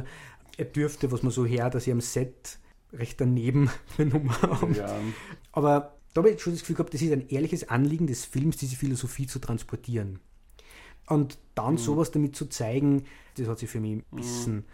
Vor allem, ich meine, wenn wir jetzt schon ein bisschen noch vorgreifen, es hat Fortsetzungen gegeben von, von Emanuel, ob des Erfolgs. Im zweiten Teil ähm, wird dieses, eine sexuell offene Beziehung zu leben, anders porträtiert, ohne dieses philosophische Schwergewicht und da funktioniert das, finde ich, viel, viel besser. Mhm. Wo auch wieder die beiden Aspekte nämlich drin sind, dieses offene, die freie Liebe irgendwie, so dieses Fortschrittliche und gleichzeitig auch die, die Ehe, die Beziehung, die das aber mitträgt und wo sie da beide einig sind, wo diese Beziehungselemente, die im ersten Jahr schon drin sind, aber die Beziehungselemente, die über das Sexuelle mhm. hinausgehen, auch dargestellt werden, funktioniert im zweiten, finde ich, besser. Im zweiten gibt es ja auch eine quasi Vergewaltigung am Anfang, die dann aber noch dezidiert da als Fantasie gekennzeichnet ist. Sie trifft ja diese Frau am Schiff, oder? Frau am Schiff, mhm. die dann erzählt, dass sie da auf dem Mädcheninternat ja, genau. quasi von drei Mitschülerinnen vergewaltigt wurde. Genau. Da entfällt ja schon mal die Tatsache, dass, dass kein Mann involviert. Mhm. Ja. Ähm, und du, du, siehst dann, wie halt diese drei sie da an der Couch festhalten. Und das mhm. ist ja dann auch so ein wunderschönes Bild, eben wie ja, so ein Modebild genau. gemacht. Und es wird im Film ja dann sogar quasi gesagt, Emanuel durchschaut dann diese Geschichte und sagt dann, mir ist klar, dass das eine Fantasie ist, mhm. aber es ist sozusagen eine Einladung von der genau. anderen, dass die da jetzt was ein bisschen anfangen. Genau. Sie sagt so, sie wollte mich mit einer Vergewaltigungsfantasie aufreißen oder so, das ja. erklärt es dann immer, oder? So. Ähm, also da ist es natürlich noch expliziter. Genau. Im, Im, ersten Emanuel ist ja nur der Gedanke, dass dann zum Schluss, wo sie dann so da vor dem Spiegel steht und so, nachdem dann diese ganzen Erweckungsdinger vollzogen sind, dass dann eventuell manches nur so wie im Traum passiert hätte sein können. Ich meine, es ist ja auch eine Opiumhöhle und so, also ja, aber ja. wie gesagt, so, so glaube ich, braucht man den Film dann gar nicht genau. runterbrechen, genau. auf was genau passiert und was nicht. Ich sehe ihn halt wirklich als komplette Fantasie von vorn bis hinten, weil ähm, es ist auch schon Fantasie, dass du am Pool liegst und ähm, das Mädchen gegenüber greift sich, nachdem es eine Minute mit ihr geredet hat, in die Hose, als sei es das Selbstverständlichste auf der Welt. Mhm. Oder diese Flugzeugszene dann. Ja. Ja, wie, wie, auch immer, ich würde jetzt da sagen, so, wie ich das aufgefasst habe, würde es ja trotzdem auch in die Zeit passen. So offen sie diese, diese mhm. Zeit gegeben hat, so offen war es in Wirklichkeit ja gar nicht. Ja. Mhm. Also da waren schon noch ganz alt festgefahrene Vorstellungen von Sexualität und Mann und Frau und Geschlechterrollen und miteinander. Ja. Also, und auch von Vergewaltigung. Also ohne jetzt das zu ernst werden zu lassen, ich glaube, das wird heute noch heftig diskutiert. also das ist bis heute ein Problem. Leider. Stimmt, ja. Ja, Im Buch ist dieser philosophische Aspekt ja noch sehr viel stärker drin. Mhm. Die Catherine de Claudine Boucher ähm, sagt ja sogar, dass sie dann seitenweise Dialoge von diesem Mario rausgeschmissen haben. Sie sagt, ah, das war so fad. ähm, also im Buch, ähm, der schwadroniert wirklich sehr, sehr lang über diese Philosophie, die er da hat. Das ist im Prinzip ist das so eine Art Hedonismus, der halt auf Sexualität ausgerichtet ist. Mhm. Ja, tun und lassen, was man will und mhm. alles fürs eigene Wohlempfinden mhm. und so. Ähm, so ein bisschen geht das in Richtung Georges Partei, aber optimistischer, weil es ja mhm. um, um positive Gefühle mhm. geht und eben um die Erweckung und, und was weiß ich nicht alles. Das Buch ist interessanterweise, ich hatte vorhin schon gesagt, sehr explizit. Also es wird sehr genau beschrieben, äh, was alles passiert. Mhm. Ähm, es, es, fängt gleich mit der Flugzeugszene an, die im Film ein bisschen später genau. ist, wo sie auf dem Weg noch nach Bangkok ist und äh, dann mit einem Unbekannten dort äh, Sex hat. Mhm. Erst in der Kabine, gewissermaßen, sie ist dann der ersten Klasse, und dann nochmal in der, in der Flugzeugtoilette. Ja. Im Buch sind es sogar gleich zwei Männer, nämlich mhm. erst einer, dann kommt die Zwischenlandung und dann auf dem zweiten Ding kommt dann der andere und dann die mhm. Flugzeugtoilette wie gesagt, sehr detailliert beschrieben, äh, mit allen möglichen Umschreibungen für sämtliche Körperteile und Körperfunktionen und sonst was. Also manchmal ist es Penis, manchmal ist es die Rute und was auch immer, aber wirklich sehr, sehr lang und es, es hat dann so eine, so eine Balance zwischen was, was so, so ein bisschen witzig ist, weil es halt so schwülstig ist, ähm, aber andererseits packt es einen halt doch irgendwie, weil es so eine Sogwirkung hat und es hat so was auch so was Unwirkliches, eben dadurch, dass da, da steht die Zeit so still und es ist so detailliert beschrieben und es geht so daran. Es wechselt dann auch immer mal wieder zwischen Präsens und Vergangenheit, in dem, wie es geschrieben ist. Ähm, das habe ich noch nicht durchschaut, nach welchem Prinzip das funktioniert. aber eben, also so als wäre das wirklich immer so ein Empfinden, was sich immer ändert und, und du gleitest da nur so mit in irgendeiner Form. Aber da ist es dann auch sozusagen nochmal deutlicher mit der Fantasie gekennzeichnet, weil dann mhm. auch immer mal wieder, dann heißt es irgendwie so, ja, Traumbilder strömten über sie ein oder so, wenn mhm. sie da im Flugzeug ist. Es ist schon so, dass das wirklich passiert, diese Affäre im Flugzeug, ähm, aber manchmal hat die Sprache dann eben sowas Verklärendes, sage ich mal, an sich. Dadurch äh, wirkt das halt dann noch mhm. mehr als Fantasie. Paul Newman taucht nicht auf im Buch. Äh. Äh, sie liest zwar ein Magazin, äh, dafür, das ähm, ignoriert dann der Film, äh, im Buch ist das Mädchen 13. Sie wirkt im Film jung, aber nicht so jung. Sie wirkt zumindest so um die 17 oder so, sagen wir es mal so. Aber nein, hier ist sie. Emanuel schätzt sie dann auf ungefähr 13 und sie reden dann sehr, sehr freizügig. Das Mädchen horcht sie dann immer aus, natürlich, nach ihren sexuellen Erfahrungen. Das ist natürlich ganz enttäuscht, mhm. weil Emanuel ja fast keine hat. Mhm. Ähm, aber sie machen dann zum Beispiel aus, um Mitternacht, wenn quasi die, die, die, Uhr Mitternacht schlägt, dann machen sie beide, jeweils bei sich in der Wohnung halt, ähm, masturbieren beide und denken dann an die jeweils andere, ja, um so eine mhm. Verbindung dann herzustellen. Solche Sachen. Also auch da wieder, da, da spielt die Fantasie eigentlich eine sehr große mhm. Rolle. Ne? Mhm.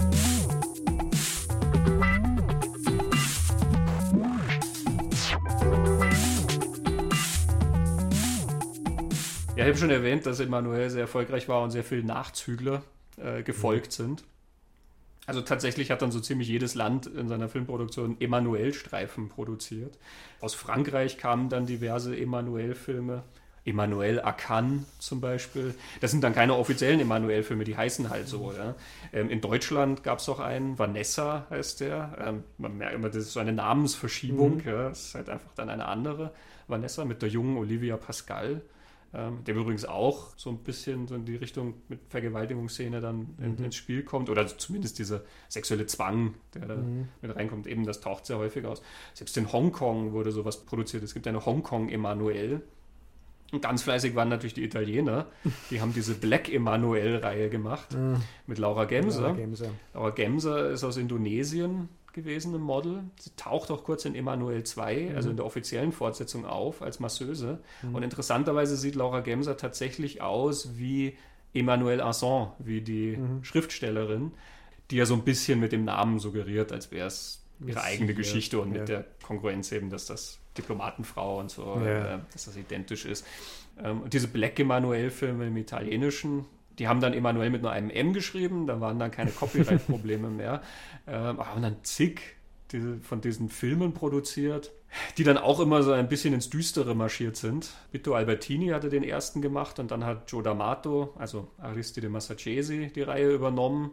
Und die gingen dann relativ schnell in sehr dunkle Gefilde. Also Emanuelle ist dann dort Fotojournalistin und die hebt dann einen Sklavenhändlerring aus. Ja, und es gibt ähm, es gibt ähm, ähm, Nackt unter Kannibalen heißt der bei ja, uns. Ja, der ist quasi halb so ein Emanuel-Abenteuer, wo die in den Dschungel marschieren und dann ist er halb Kannibalenfilm, wo sie dann den Kannibalen in die Hände und Mägen fallen. Im Lexikon des internationalen Films, wenn du dann durchschaust, Emanuela, alle Lüste dieser Welt, das ist einer von den D'Amato-Filmen, Emanuela, dein wilder Erdbeermund, Emanuel, die Nackte von Sardos, Emanuela im Teufelskreis der Leidenschaft, Emanuel, Sinnlichkeit hat tausend Namen, Wilde Emanuel im Paradies der Lust, Yellow Emanuel. Also teilweise haben die Verleihe die Verleiher dann den Filmen auch einfach den, den Namen Emanuel gegeben, auch wenn das im Original nicht hatte, aber es hat sich halt immer alles verkauft ja. damit. Eben dadurch hat sich das auch so festgesetzt. Emanuel bedeutet Sex und das mhm. bedeutet eben eine sexuell aktive Frau. Mhm. Ähm, also das, was da sozusagen an Philosophie mit dabei war bei Arson und, und Jacquin, ist dann sowieso völlig weggefallen. Egal, was man von halten mag, mhm. aber das, das hat dann wenig Rolle mehr gespielt, sondern es war sozusagen die Frau, die da so aktiv um die Welt reist und dann sich immer sexuellen Abenteuern hingibt und die mhm. halt auch aktiv sucht. Vielleicht darf ich da kurz einwerfen zu dem, da gibt es eine, eine, interessante Erzählung auch von, von Silvia Christel, die sagt, in Frankreich waren sehr viele Feministinnen sehr empört über Emmanuel und haben das eher so in die Ausbeutungsrichtung gedeutet, da wird die Frau ausgebeutet, sexuell ausgebeutet. Mhm. In Japan waren die Feministinnen total begeistert von Emmanuel, weil es gibt eine Szene, wo sie sie im Bett beim, beim, beim Sex dreht mit dem Mann und sie sitzt dann oben und gibt mit ihrem Körper den Rhythmus vor. Und das war mhm. für, für die japanischen Feministinnen, so beschreibt sie das, eine totale Ermächtigungssequenz, mhm. so eine Frau, die oben sitzt und den Rhythmus vorgibt. Und äh, sie sagt, sie ist dort ein, sie nennt es sogar ein, ein, Monument der Freiheit oder der sexuellen Freiheit geworden. Ähm, ein bisschen pathetisch ausgedrückt, aber ich habe es interessant gefunden, wie in diesen zwei Ländern das von Frauenrechtlerinnen sozusagen ja. damals so unterschiedlich gedeutet wird. Ja.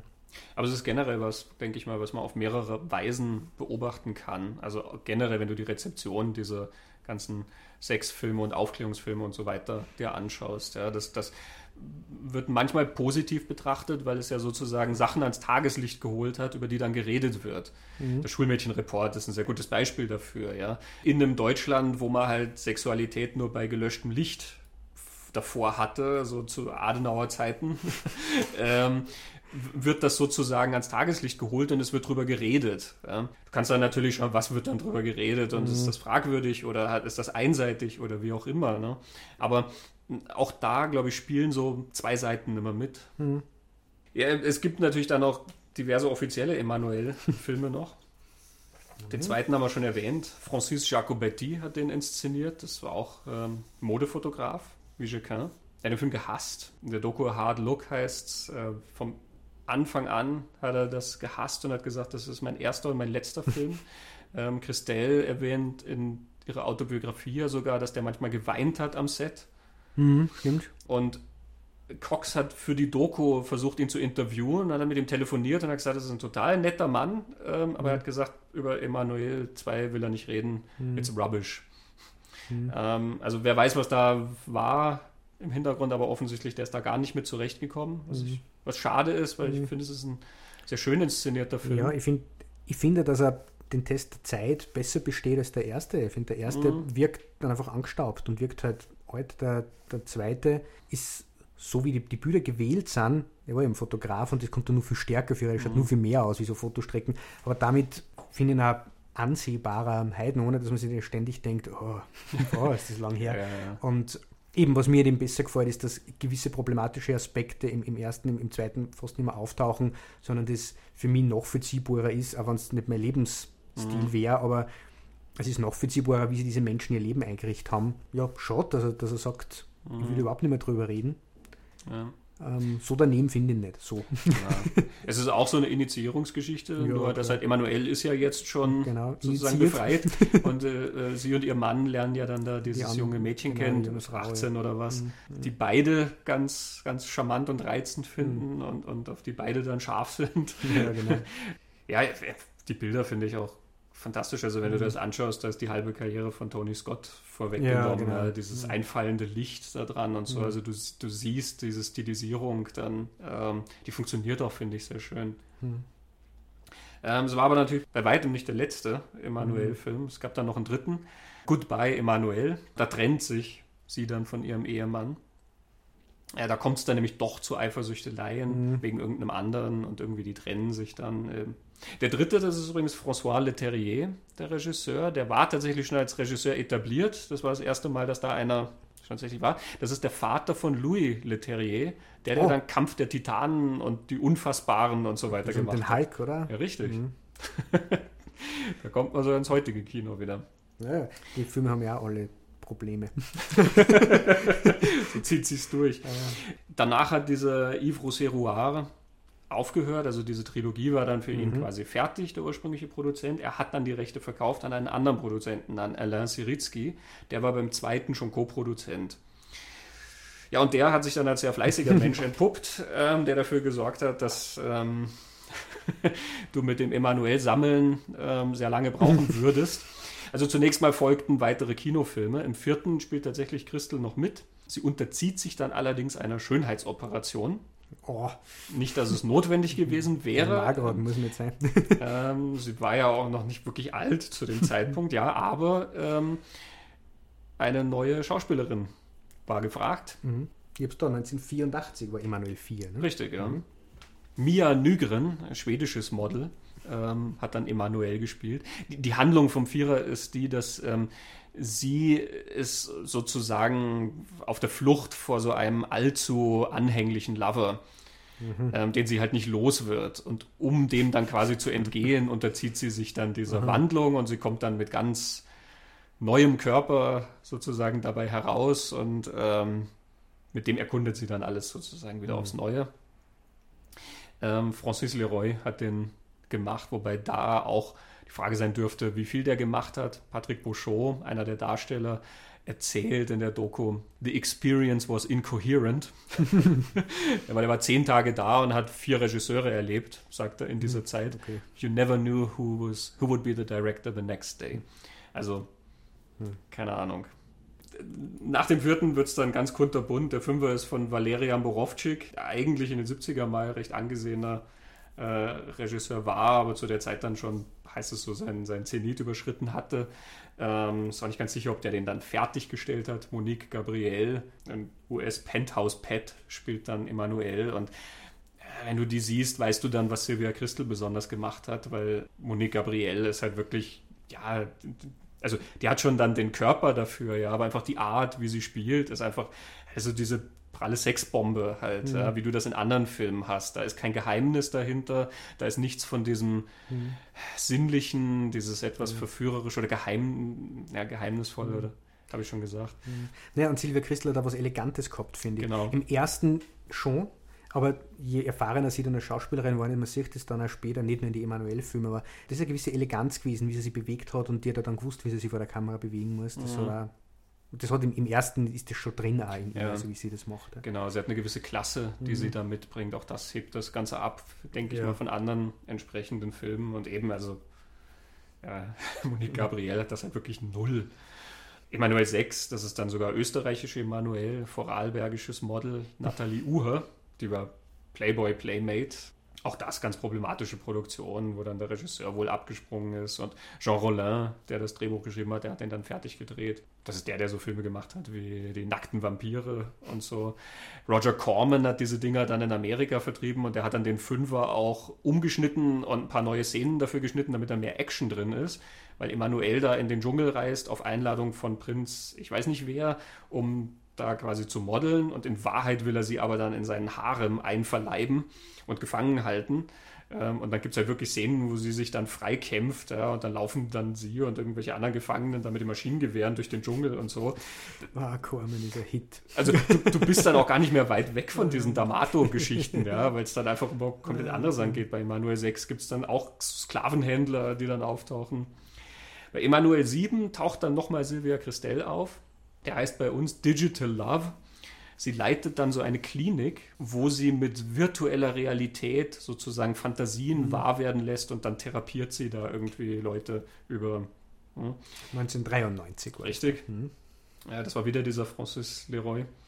Ähm, und da knüpft dann so eine Fernsehserie an, einfach Emmanuel heißt. Da spielt auch Sylvia Christel neben George Lazenby, dem ehemaligen James Bond, also dem einmalig ehemaligen mhm. James Bond. Und die sitzen dann zusammen und erinnern sich an früher. Ja, also ist, ähm, die, die alte Emanuel und der alte James mhm. Bond und dann sind das so, das ist wie die Abenteuer des jungen Indiana Jones. Mhm. Äh, das sind dann so sieben Filme. Ist es dann das ähm, Emanuel in Tibet? Emanuels Parfum. Ja, genau, Emanuel in Venedig, Venedig und so. Ja, das, das, bindet noch an diese Filmreihe an, weil es gibt in Emanuel 7 eine Figur, die dann auch in den Fernsehfolgen auftaucht. Mhm. Ab dem Zeitpunkt hört es dann ganz auf mit Continuity, mhm. also die ist ja sowieso schon Welche Continuity? Ähm, dieser Siritzky hat dann alle Nase lang neue solche Serien produziert. Ja, da gibt es dann wirklich Emanuel in Space,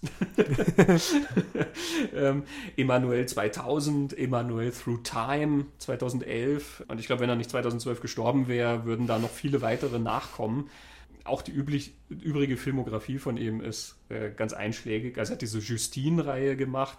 Ah, ja. Die lief Mitte der 90er, lief mal auf Pro 7 danach mhm. Liebe Sünde. Und er hat so eine Reihe Sex-Files, Alien Sex-Files, gibt es dann diverse mhm. Filme. Ja. Ähm, der schönste Titel ist dann Aliens Gone Wild. also man merkt, dass das Niveau dann halt auch ein anderes ist, als wo wir am Anfang genau. von reden, dass da François Truffaut sich das Ganze anguckt. Ja. Da geht das also ganz eindeutig dann in diese ja. Reihe, diese, diese Exploitation-Schiene dann natürlich. Ja. Ähm, ich finde es natürlich ganz faszinierend, wie der Mann das halt quasi am Leben erhalten hat und immer wieder das Neue aufbereitet hat. Und das hat natürlich mit, mit Emmanuel Azon auch nichts mehr zu tun. Aber dieser Name ist halt dadurch so, ja. hat sich so festgesetzt. Ja. Mhm. Und wer weiß, vielleicht kommen noch mehr. Also irgendjemand wird das geerbt haben, diese Rechte. ja. Und es scheint ja, immer noch zu gehen. Und offensichtlich sind ja die Rechte an dem Buch auch nicht fix bei irgendwem, man vielleicht mittlerweile, aber das erzählen sie in der Doku, dass die damals jährlich erneuert worden sind und eigentlich dann, wenn man nur ein Jahr gewartet hat, leicht zu kriegen waren. Also. Vielleicht passt hier auch noch der Hinweis zu Emmanuel Azon selber. Die ist ja mittlerweile auch gestorben, Anfang der 2000er so rum. Es gibt tatsächlich einen Film, den Emmanuel Azon inszeniert hat oder inszeniert haben soll. Jedenfalls spielt sie auch mit. Laura basiert auch auf einem Buch von Emmanuel mhm. Azon. Bei uns wird er dann als Emmanuel für immer vermarktet. ähm, man merkt die gleiche Autorenschaft, weil auch wieder sehr viel von dieser Philosophie drin ist. Mhm. Also im Film wird das dann teilweise schon abstrakt, wie die da in der Gegend rumstehen und ähm, mhm. über Identität parlieren und so. Ähm, es hat immer auch so ein bisschen was charmant Witziges, finde ich, an sich. Ja, diese etwas, ja, wichtigen Dialoge, die die da von sich geben. Das ist ja im ersten Emanuel-Film auch schon drin. Ähm, das Interessante, warum ich das jetzt erwähne, ist, dass ähm, daher rührt, dass man nicht ganz sicher ist, ob Emmanuel Azon tatsächlich diese Frau war, diese Diplomatenfrau, oder ob es nicht tatsächlich der Mann war, der dieses Pseudonym verwendet hat und dann sozusagen seine Frau vorgeschoben hat als mhm. Autorin dessen. Der Produzent von Laura, Ovidio Assonitis, behauptet, dass tatsächlich der Mann, Louis-Jacques Rollet, mhm. der Autor ist von den mhm. Büchern und dann auch eben der, der es inszeniert hat. Als Regisseur steht nur Anonymo auf dem Film. ähm, Wikipedia hat das auch brav übernommen oder beziehungsweise Menschen, die in Wikipedia das schreiben. Mhm. Äh, wenn du in der deutschen und in der englischen nachguckst, steht das beinahe als Fakt dann drin. Genau, in der einen Version wirklich als Fakt, in der anderen mhm. als eventueller. Wenn man nachforscht, ist es allerdings tatsächlich so, ähm, man kommt immer nur auf dieses Interview mit Assonitis. Und Assonitis ist so, ja, sagen wir mal, auch nicht ganz, ich weiß nicht, wie glaubwürdig oder ne, er ist. Ähm, der hatte ja damals Cameron von Piranha 2, von diesem ersten Film, gefeuert. Ja, und das war auch so eine ganz linke Partie. Der hat den bloß reingeholt, um irgendwelche vertraglichen Verpflichtungen zu erfüllen und hatte gar nicht vor, den inszenieren zu lassen und hat dann unter irgendwelchen Vorwänden den wieder rausgekickt und so. Führt jetzt zu weit, mhm. aber ich finde es natürlich schon problematisch aufgrund der Aussage eines einzigen Mannes sozusagen komplettes mhm. Werk wegzuschieben von der Person, zumal sich niemand mehr wehren kann. Ja, ja und Schüss Chacun sagt das in einem, in einem, Interview über sein Film Emanuel. Ja. Das hat eine Frau geschrieben. Er hat das immer so gesehen und alle Macher, alle Produzenten haben das gesehen, das ist das Werk einer Frau, das sie da bearbeiten. Also die haben das in dem Glauben zumindest oder in der Überzeugung gemacht. Emanuel Arsan hatte das Buch geschrieben. Ja, ja also ich denke eben auch, man, man, kann das schon so als Randnotiz mal zur Kenntnis mhm. nehmen, aber ich glaube, so finde, so, solange da nicht noch irgendwelche ja, andere, kommen, äh, andere Menschen oder irgendwelche anderen Hinweise darauf kommen, kann man schon durchaus davon ausgehen, dass Emmanuel Azon tatsächlich diese mhm. Frau war. Und es ist ja auch nicht abwegig, das anzunehmen, weil es gibt sehr viel erotische Literatur, die von Frauen geschrieben wurde. Die Vorlage zu Die Geschichte der O, mhm. das ist von einer Frau geschrieben worden, auch unter Pseudonym, aber es ist eine Frau. Mhm. Auch im Filmbereich gibt es Frauen, die Sexfilme gemacht haben. Ja? Doris mhm. Wishman, mhm. Jackie Kong. Also mhm. abgesehen von dieser Asonitis-Behauptung weist eigentlich sonst nichts drauf hin. Aber mal als Randnotiz mhm. eben. Also es sind natürlich dann auch noch tatsächlich andere Azor-Sachen äh, verfilmt worden. Es gibt Nea dann noch, der dann auch den Titel Young Emanuel verpasst bekommen hat. ja, also eigentlich ein ganz verworrenes Dickicht. Ja, klingt so.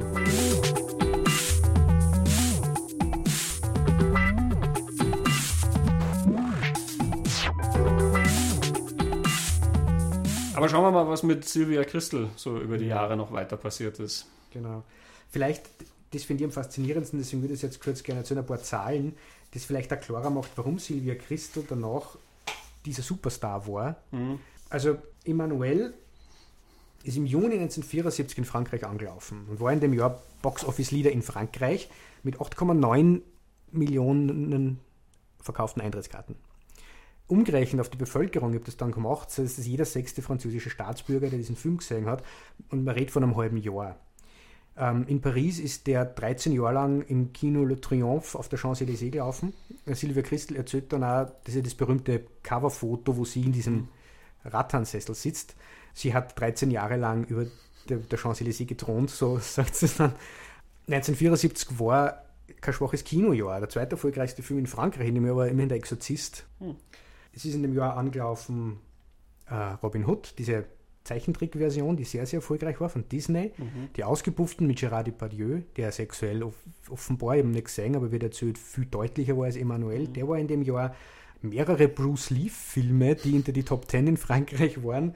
Äh, und Der Clou mhm. mit Newman und war es Redford der zweite? Ja. ja. Das ist Frankreich. In Deutschland äh, war Emmanuel, hat immerhin 4 Millionen Besucher gehabt, war der sechs erfolgreichste Film und da waren die genannten Filme auch noch vor ihm, plus James Bond und zwei wie Pech und Schwefel, Bud Spencer und Mhm. Terence Hill. Wobei interessanterweise zwar dieser Filme in dem Jahr viel weniger Besucher gehabt haben als Emanuel in Deutschland, Mhm. aber dort wieder Aufführungen gegeben, so sind die im Ranking nach oben gerutscht. Also du hast jeden sechsten französischen Staatsbürger, du hast vier Millionen Zuschauer in, in Deutschland und es gibt dann Aussagen, wie viele Leute haben Emanuel dann gesehen mit Quotenauswertung und Videoauswertung und die Zahlen von den Personen schwanken zwischen 350 Millionen und 650 Millionen. Also dieser Haushaltsname waren. Silvia Christel hat, hat jeder gekannt und der Erfolg war irre, irre groß und das finde ich so faszinierend, weil das ja immer nur ein bisschen so betrachtet wird, so das schaut sich ja eh keiner an oder äh, das ist alles so, hm, haben wir nur gehört davon. In Wirklichkeit ist jeder eingegangen und dann braucht man vom Schulmädchenreport vier Jahre vorher, der ja bis heute der erfolgreichste deutsche Film ist, wenn man will, da kommt nur der Schuh des Manitou zu, umgerechnet von den Besucherzahlen. Otto, der Film. Und Otto der Film, genau. Und 1974 hat dann eben nicht nur einen Exorzisten gehabt, sondern der große Gatsby ist in dem Jahr angelaufen. Der wilde, wilde Westen ist in dem Jahr angelaufen. Der Pate 2, äh, Sugarland Express, Monty Python and the Holy Grail, wie heißt der? Ritter der Kokosnuss und so weiter und so fort. Mhm. Also das war ein Bombenphänomen. Und danach war Christel eben nicht nur als Emanuel gefragt, sondern konnte das auch machen, was sie machen wollte. Sie wollte Schauspielerin sein. Und ist dann, jetzt rückblickend vielleicht interessanterweise, in diesem französischen Arthouse-Sektor gelandet und hat eine Zeit lang dort gearbeitet. Wir haben schon erwähnt, die Verbindung hat es von Anfang an gegeben und war damals gar nicht so abwegig, dass sie mit, mit diesen Leuten zusammenarbeitet. Heute finden wir es vielleicht ein wenig eigenartig. Ja.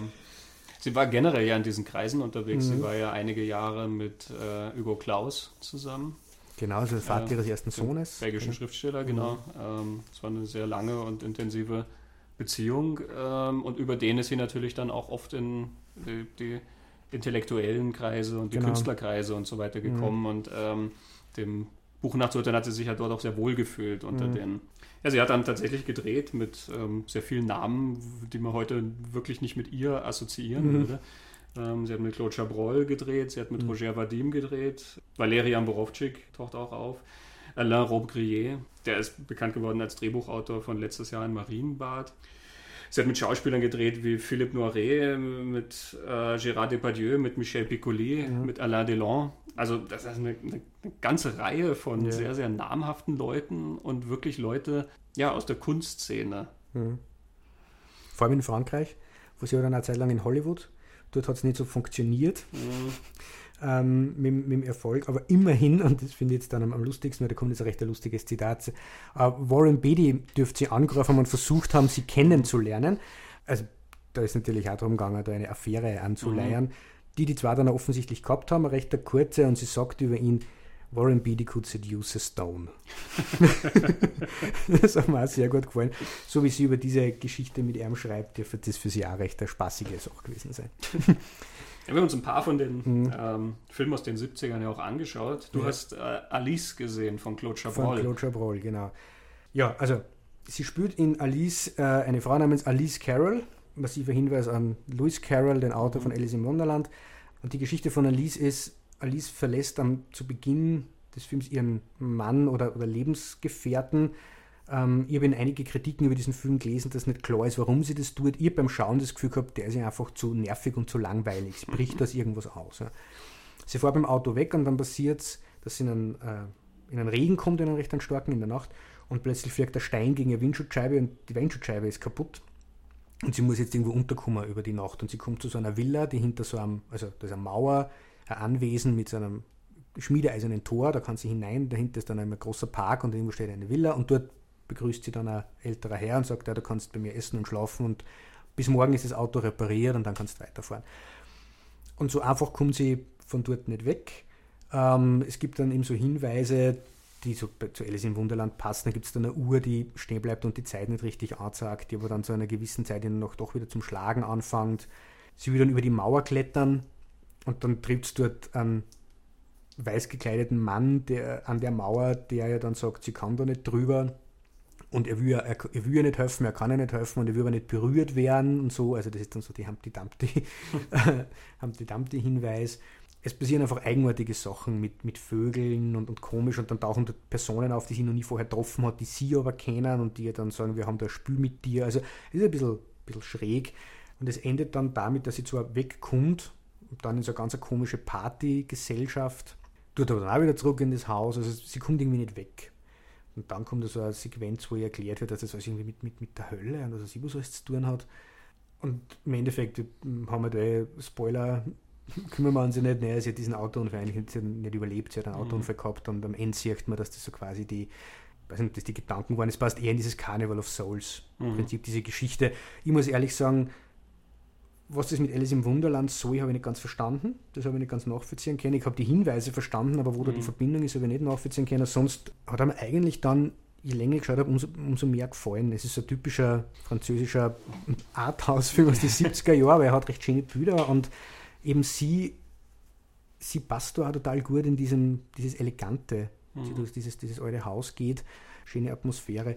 Inwiefern, inwieweit das Sinn macht, bin ich mir nicht ganz sicher. Und sie als Schauspielerin, vielleicht, ich habe irgendwo ein Zitat von ihr, I wasn't Sarah Bernard. Sie ist keine schlechte Schauspielerin, aber sie ist natürlich auch nicht Sarah Bernard. Also ja. ich finde, man sieht in diesem Chabrol-Ding, der natürlich hin und wieder auch die, die nackte Silvia Christel zeigt, wo ich mir auch nicht sicher bin, warum das jetzt in der Geschichte drin sein muss, außer dass, dass ich verstehe, wie er auf die Idee kommt, sie, sie sich ausziehen zu lassen. Aber ich glaube, sie ist eine bessere Schauspielerin, als mir zugesteht, aber sie ist natürlich auch nicht die Schauspielerin, mhm. zumindest nicht in dem Film, wo ich mir denke, okay, da ist jetzt der große Charaktermime in uns verloren gegangen aufgrund dieser, dieses Emanuel-Erbes. sie ist sehr, sehr gewinnend und charmant auch in dem Film. Mhm. Und das, was wirkt an ihr, das wirkt vielleicht auch auf Emanuel nochmal zurück. Es ist nicht die Tatsache, dass sie ein Sexobjekt gespielt hat und dass er sie ausgezogen hat, die sie attraktiv gemacht hat, sondern es ist, und das mhm. ich habe es in Alice so gesehen, es ist schon ihr, ihr Ort und da ist was da, da ist ein Charisma da, wo man, wo man mitgeht mit ihr. Das ist Alice. Ula Dernier Füg, so heißt sie, glaube ich. Alice Ula Dernier Füg, also das letzte Ausbrechen oder mhm. das letzte Abhauen. Ja, ich habe mir Le Jeu avec le Feu, das Spiel mit dem Feuer angeschaut, von Alain Robbe-Grillet eben. Ähm, und Robbe-Grillet ist also wenn man es letztes Jahr in Marienbad angeschaut hat, dann weiß man schon, dass es äh, ganz unwirklich, was der macht. Ähm, der hat auch Romane geschrieben und das sind so Dinge, die sich wirklich immer, die überall gebrochen sind und was also sehr schwer ist, sozusagen den Sinn reinzukriegen. Und ich, ich glaube, Le Jeu avec le Feu ist dann auch einer seiner verwirrendsten gewissermaßen. Also der ist irgendwie so halb Gangster-Filmparodie und ähm, es geht um, um eine Entführung, die dann aber nie stattfindet. Also da werden dann schon Frauen entführt, aber die zentrale Figur, um die es geht, die wird nicht entführt. Es wird aber trotzdem eine Lösegeldforderung gestellt an den Mann, ist das, glaube ich, von ihr. Er ist etwas älter, deswegen ist man dann nie so ganz sicher, ob das der Mann ist oder der Vater. Und er geht dann auch darauf ein, er trifft sich dann da mit diesen Entführern und so, obwohl er weiß, dass sie nicht entführt wurde. Aber sie sagen das dann so voraus, dass sie wird entführt werden und so. Ähm, es nichts, wenn ich jetzt nicht mehr folgen kann? Oder schon? das ist erst der Anfang. Ah, okay. die haben dann quasi so eine Art, ja, wie so eine Art Edelbordell oder so, wo dann in zahlreichen Zimmern diese ganzen Frauen sind, die die entführt haben und die werden dann dort hörig gemacht irgendwie. Und es gibt dann so, die haben dann dort so Porträts mit angebrachten Schlüsseln zu diesen Frauen. Ähm, und dann geht es auch immer darum, dass die Türen verschlossen sind oder dann doch wieder offen oder so. Und die wollen halt also irgendwie Geld von ihm und er beschafft auch das Geld, obwohl sie gar nicht entführt ist, sondern er schickt sie dann dorthin zur Sicherheit. Und die Polizei, weiß, die taucht dann auch auf und die ist sich überhaupt nicht sicher, ob er überhaupt ein Verbrechen geschehen ist oder so, aber macht sozusagen da auch mal mit. Also es ist hochverwirrend. es, also man muss wirklich wissen, was auf einen zukommt, weil es ist sehr frustrierend. es ist allerdings auch ganz faszinierend, was für Bilder da gemacht werden. Das sind wirklich wie so kleine Kunstwerke. Ähm, Rob Grillet hat offensichtlich immer so eine Mischung aus ja, eben wie so tableauhafte Gemälde, die er macht. Und es ist aber alles durch so einen ganz sexuellen Blickwinkel dann äh, inszeniert. Also das ist immer ganz viel mit so drapierten, nackten Frauen und so weiter, die dann manchmal auch, weiß nicht, die liegen dann tot da irgendwie. Es gibt auch ein Begräbnis, was dann stattfindet und ich glaube, die Figur taucht dann auch später wieder auf. Boah. Also das ist wirklich abgefahren. Und Silvia Christel taucht wirklich nur am Rande auf, aber sie ist dann halt eine dieser Frauen. Sie ist dann so eine Nachtclub. Äh, mhm. Oder Nachtclub-Performerin, die dann da auch irgendwie entführt wird und ähm, eben auch da, die soll dann irgendwie vergewaltigt werden und dann gibt es halt so einen Fotografen, der das macht, also der dann da quasi Bilder von macht, dann wird das so inszeniert irgendwie mit ihr und dann stehen die halt plötzlich wie bei so einem Modellshooting irgendwie da vor einer Leinwand und alles. Also er bricht auch immer diese, diese filmische Wirklichkeit. Manchmal reden die Figuren auch in die Kamera. Ähm, ganz zum Schluss, einer der Darsteller sitzt dann wirklich im Auto und sagt dann, ähm, ja, ich habe zwar das Drehbuch nicht verstanden, aber jetzt ist alles gut. ähm, also ich glaube, es ist auch wirklich ein gewisser Witz dann schon intendiert in diesen Brüchen, ja, aber äh, kratzt dir schon ordentlich am Kopf bei dem Ding. Also wegen Silvia Christel muss man sich jetzt nicht anschauen, mhm. ähm, aber es ist interessant, dass sie in mhm. dem drin war. Auch da erscheint natürlich wieder schlüssig. Es sind natürlich lauter Frauen, die sich auch ausziehen in dem Film. Mhm. Ist auch immer so ein bisschen so, so Fesselfantasien, die da drin sind, weil die Frauen ja dort gefangen gehalten werden und so. Also, wie gesagt, ganz, ganz schräg. Ähm, aber interessant, dass sie da drin war. Und das war wirklich kurz nach Emanuel, das war 75. Mhm. Das war sogar noch vor Alice. Mhm. Und einen anderen habe ich noch gesehen, La Marche von mhm. Valerian Borowczyk. Ähm, Über den sie ja sagt, das ist ihr Liebster.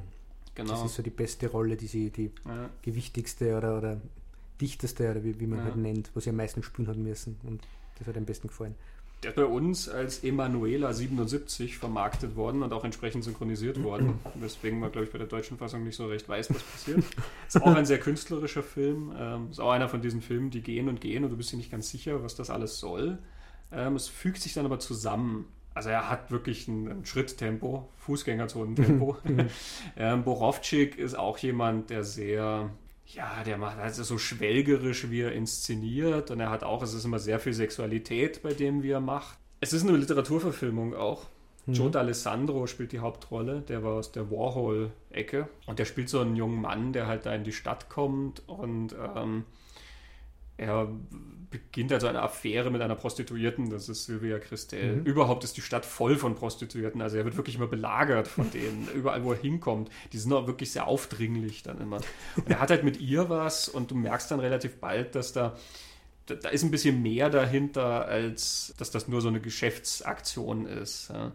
Es ist so ein bisschen so eine Amour fou dann zwischen denen, ne? also eine unmögliche, eine verrückte und dann letztendlich mhm. unmögliche Liebe und ich habe so den Verdacht, dass Christelle sich ein bisschen wiederentdeckt hat in der Rolle, weil sie verliebt sich dann auch in ihn. Du hast eine Sequenz, wo sie dann, ja, sie will dann neue Unterwäsche anziehen und so, und dann kommt halt ihr offenbar Zuhälter, der ihr dann eine schallert und sie dann halt auch auslacht und sagt, ach, jetzt hast du dich schon wieder verliebt und so, und du weißt doch, dass sowas nie funktioniert und so, und sie ist halt dann ganz mhm. unglücklich und weint halt darüber, ähm, dass sie halt aus dem nicht raus kann und so. Und da, da werden dann die Parallelen, finde ich, schon sehr deutlich zu dieser Erotikfilmdarstellerin, der, die halt auch immer in diesem Erotikfilm-Kontext gesehen wird mhm. und die, gerade wenn man dann das Buch liest, ja immer irgendwie schon eine sehr stabile Beziehung gesucht hat, die mhm. in all diesen Beziehungen, die sie da hatte, ja wirklich gar nicht diese, diese Verführerin war, ja. die, die sie da immer gespielt hat, mhm. sondern eigentlich ja immer so, was, so was Heiles und, und mhm. was mit Bestand gesucht hat. Mhm. Das passt da ganz gut zu einem anderen äh, Film, den sie gemacht hat, wo das war ich ein bisschen auffällig gefunden.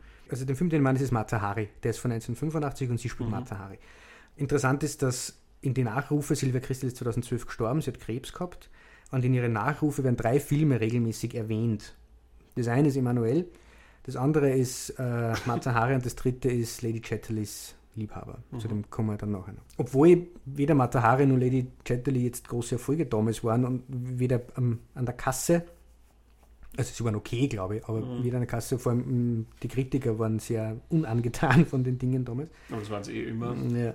Was ich spannend gefunden habe beim Matahari anschauen, ist, wie viele Parallelen es gibt biografisch zwischen den beiden. Mhm. Also vielleicht kurz, Mata Hari ist eine erotische Exotiktänzerin oder exotische Erotiktänzerin gewesen, die Anfang des 20. Jahrhunderts ein großer Star geworden ist auf den Pariser Bühnen. So 1905 hat die ihren Durchbruch gehabt. Sie heißt in Wirklichkeit Margareta Zelle, so war ihr bürgerlicher Name, und hat eben so diesen, diese Persona gehabt, damals als Tänzerin, dass sie so fernöstliche Tänze gemacht hat, die alle ein bisschen aus einem philosophisch-religiösen Bezug haben, zu hinduistischen Gottheiten und so weiter und so fort also sie hat ja eine eigene Biografie zurechtgelegt, dass das so quasi ihr echter Hintergrund ist, hin bis zu sie wäre eine Prinzessin aus Indonesien und so weiter.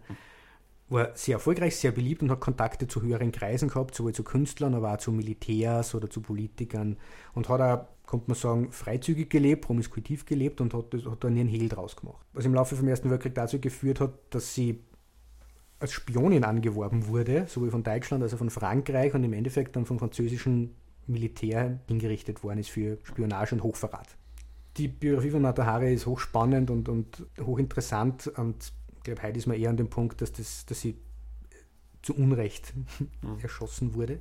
Was ich aber spannend gefunden habe, sind die Parallelen, vor allem weil die im Zusammenhang mit dem Matahari-Film nie besprochen werden zwischen Christel, die diese Figur spielt, und Matahari. Und die haben mir das alles aufgeschrieben. Also alleine Sätze über Matahari, zum Beispiel, sie musste leben, träumen und zum Träumen verleiten, schreibt ein Biograf. Oder der gleiche, das ist übrigens Philippe Collas, das Buch heißt Matahari, ihre wahre Geschichte. Und Philippe Collas ist äh, ein Nachfahre von dem Untersuchungsrichter, der Matahari mhm. damals verurteilt hat. Und der behauptet da jetzt besondere Informationen zu bringen. Aber er sagt einen Satz, dieser Körper, der wie ein Tempel verehrt wurde, dieser Körper, der Gegenstand von Skandalen und Neugier gewesen war, dieser Körper, der als Symbol höchster Verworfenheit und höchster Sinneslust galt. Hm. Sagt über Matahari. Und ich finde, das passt auf mhm. Emanuel und Silvia Christel auch ganz gut. Ich habe vorher schon gesagt, Christel hat Emanuel so als Fantasiefigur angelegt, auf die man die Sehnsüchte projizieren kann. Matahari hat eigentlich ihre Kunstfigur Matahari ähnlich gesehen. Beide sind aus Holland, beide waren junge Mütter. Beide haben Geschichten über sich selbst erfunden, um sie quasi interessanter zu machen, um die Jobchancen zu erhöhen, könnte man sagen. Ähm, was bei Matahari natürlich schon massiv ins Extrem gegangen ist. Silvia Christel macht das, was vielleicht viele Schauspieler machen, behaupten, Dinge zu können, mhm. die sie dann nicht kennen. Beide haben ein Kind verloren, Beide haben aber äh, eben diese ersten Kinder, die, die auf die Welt gekommen sind, auch sehr wenig gesehen, waren sehr wenig da, vor allem in jungen Jahren für mhm. beide. Mhm. Beide haben den Drang gehabt, sie wollen nach Paris gehen, um dort Schauspielerin zu werden und auf die Bühne zu kommen. Beide waren in Gewaltbeziehungen. Matahari war nach, äh, nach Indonesien geheiratet. Damals war das niederländisch-Ostindien, glaube ich, das war eine Kolonie. Hat dort ein Militär geheiratet. Das war dann eine Gewaltbeziehung. Bei Silvia Christel war es ein anderer Schauspieler. Bei beide gibt es eine Missbrauchsgeschichte, sexueller Missbrauch. Mhm. Christel beschreibt an in ihrer, in ihrer Autobiografie. Und Matahari hat das in der Ehe erlebt, beziehungsweise gibt es eine Geschichte, dass es an der Schule auch ihr passiert sei. Bei beiden war Erotik das, mit dem sie Geld verdient haben. Das, mhm. Und der, ihr, Körper und ihr, der erotische Körper war eher ein Kapital. Gleichzeitig auch bei beiden war die Arbeit Aufbrechen von Tabus und dann die Grenzen schieben. Und bei beiden ist passiert, dass die Kunstfigur, die sie geschaffen haben, übergeschwappt ist in einer Privates und sie privat als diese Personen gesehen worden sind. Matahari ist unter anderem dann ja vor Gericht, also das ist eine verzwickte Geschichte, dieses Gerichtsverfahren, aber Matahari ist ja unter anderem auch als diese nicht vertrauenswürdige Frau gesehen worden, weil sie ja diese Persona gehabt hat. Und Silvia Christel beschreibt ja auch oft, sie ist als diese Verführerin immer gesehen worden, auch im privaten Kontext, obwohl mhm. es das von sich selber sagt, eigentlich nicht war. Beide haben Väter gehabt, die die Familie verlassen und im Stich lassen haben und dann irgendwann nicht mehr da waren die ersten Partner, die sie gehabt haben, und auch die, die Väter ihrer Kinder, waren beide 20 Jahre älter mhm. als, als sie. Und bei beiden, und das habe ich spannend gefunden, beide sind immer wieder von Männern ausgenutzt worden. Gibt ja von Silvia Christel diese Geschichte mit dem zweiten Ehemann, der quasi sie um ihr Geld betrogen hat. Mhm. Ähm, wobei sowohl die Silvia Christel als auch Mata Hari gedacht haben, sie nutzen die Fantasien der Männer über sie als Frau, für ihre eigenen Zwecke und können damit arbeiten und spielen und das mhm. irgendwie im Griff haben. Und beiden ist aber passiert, dass, dass es nicht so funktioniert hat. Ähm, also ich habe die, diese Parallelen und je mehr über diese beiden Frauen gelesen habe, desto stärker sind mir diese Parallelen aufgefallen. Finde ich total interessant. Mhm. Der Film Matahari selber, also man muss ihn nicht gesehen haben. Also er bemüht sich sichtlich ein, ein historisches Drama zu erzählen. Gleichzeitig sieht man auch, dass er recht viele Szenen braucht, in der sie Silvia Christel ausziehen darf. Er bemüht sich ein bisschen dieses Ding auszuholen, was bedeutet Spionage im Kriegsfall. Man sieht dann also Frontszenen, das bedeutet Tod und so weiter und so fort. Sie bemühen sich eben diese echten historischen Begebenheiten möglichst alle einzubauen. Und gleichzeitig gibt es halt dann einen oben ohne Schwert-Degenkampf-Duell zwischen Matahari, also Silver Christel und Nuana. Das haben wir dann wieder im, im unterhaltenden Bereich, sagen wir mal so. Aber das habe ich so an, an, an dem Film so interessant gefunden Mehr Erklärung dafür ist vielleicht, dass 1985 der Film rausgekommen ist und Silvia Christel ja erst 2000, 2003 oder 2004. Genau, erst da ja sehr viel über eigene Biografie erzählt hat, dass die Parallelen mhm. waren noch nicht bekannt. Ja. ja, das stimmt. Aber ich finde, es sagt sehr viel über Frauen in diesem Geschäft oder Frauen in der Gesellschaft. Das taucht bei mhm. beiden irgendwie auf in einer Biografie, habe ich spannend gefunden und was Sexualität und Erotik da für Rolle gespielt hat. Mhm.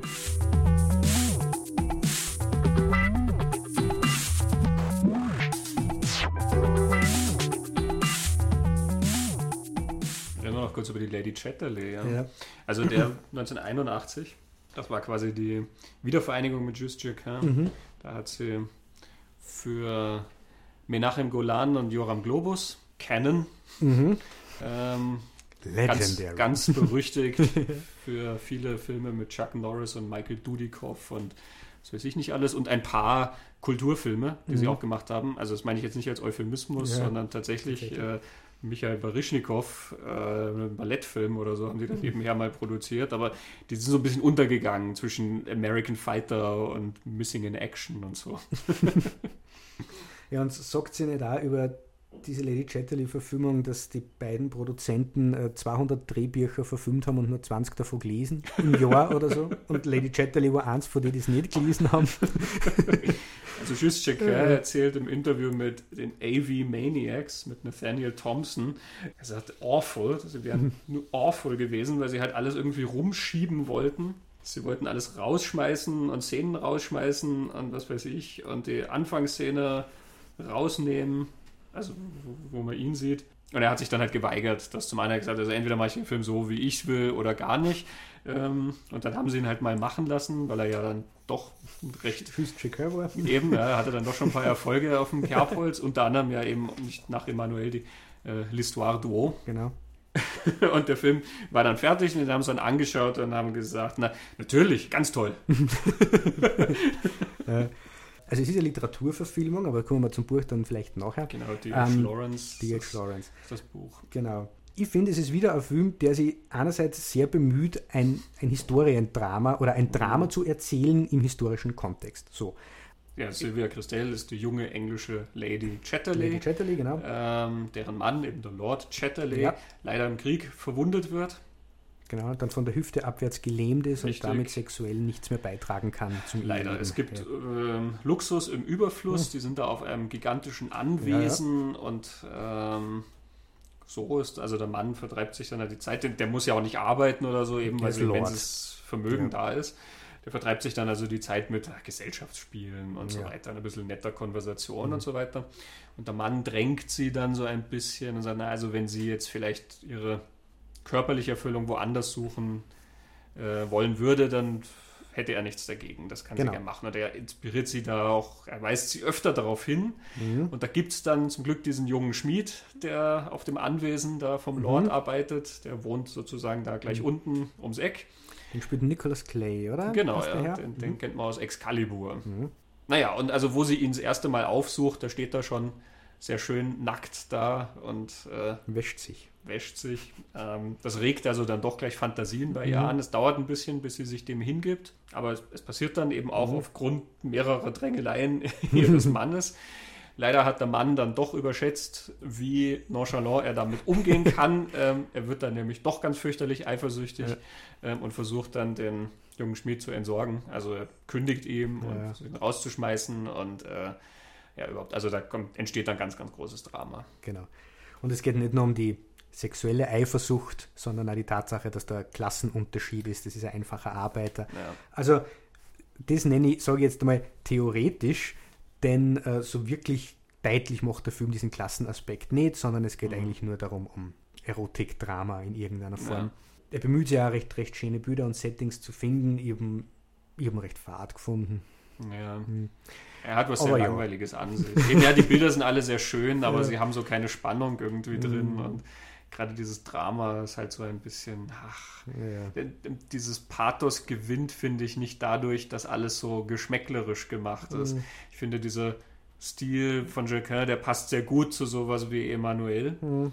Ähm, eben zu so einer Fantasie, aber hier soll ja eigentlich dann ganz großes ja, Drama erzählt Drama, werden eben und ähm, eine tatsächliche Eifersuchtsgeschichte eben mhm. und eben du sagst diese Klassenunterschiede, also da sind ja eigentlich reelle Aspekte drin und die dann alle in diese Weichzeichner-Ästhetik und diesen mhm. ja auch immer sehr verhaltenen Sachen. Mhm. Das ist immer alles so ein bisschen gehaucht irgendwie ja. äh, vom Dings.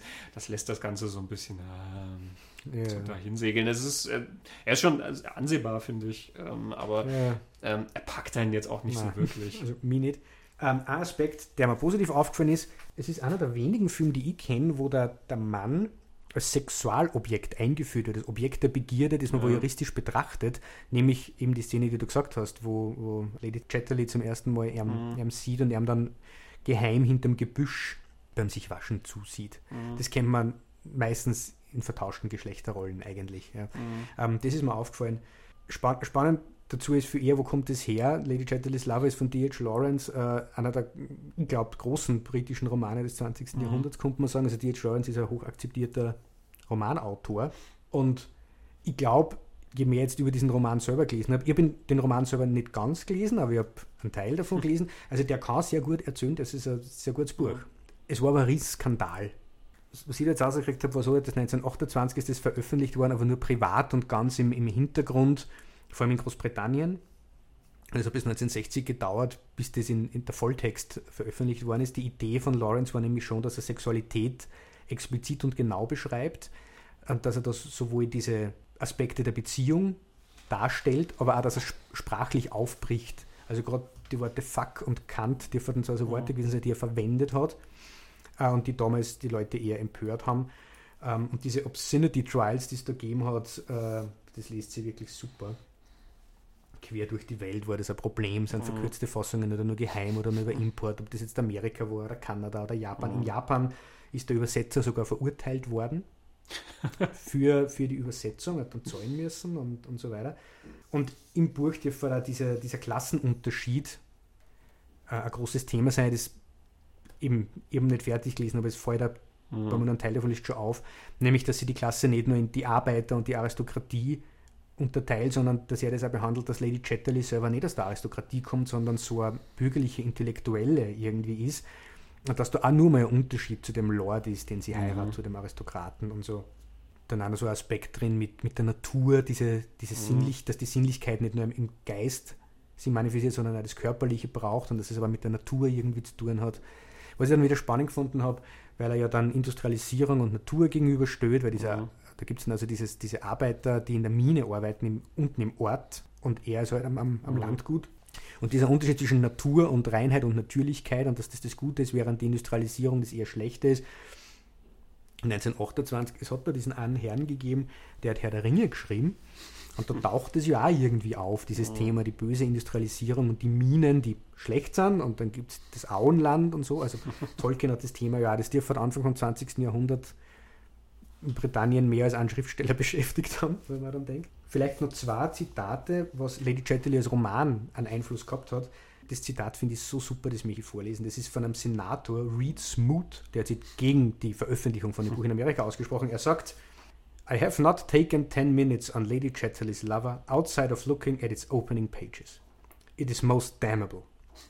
It is written by a man with a diseased mind and a soul so black that he would obscure even the darkness of hell.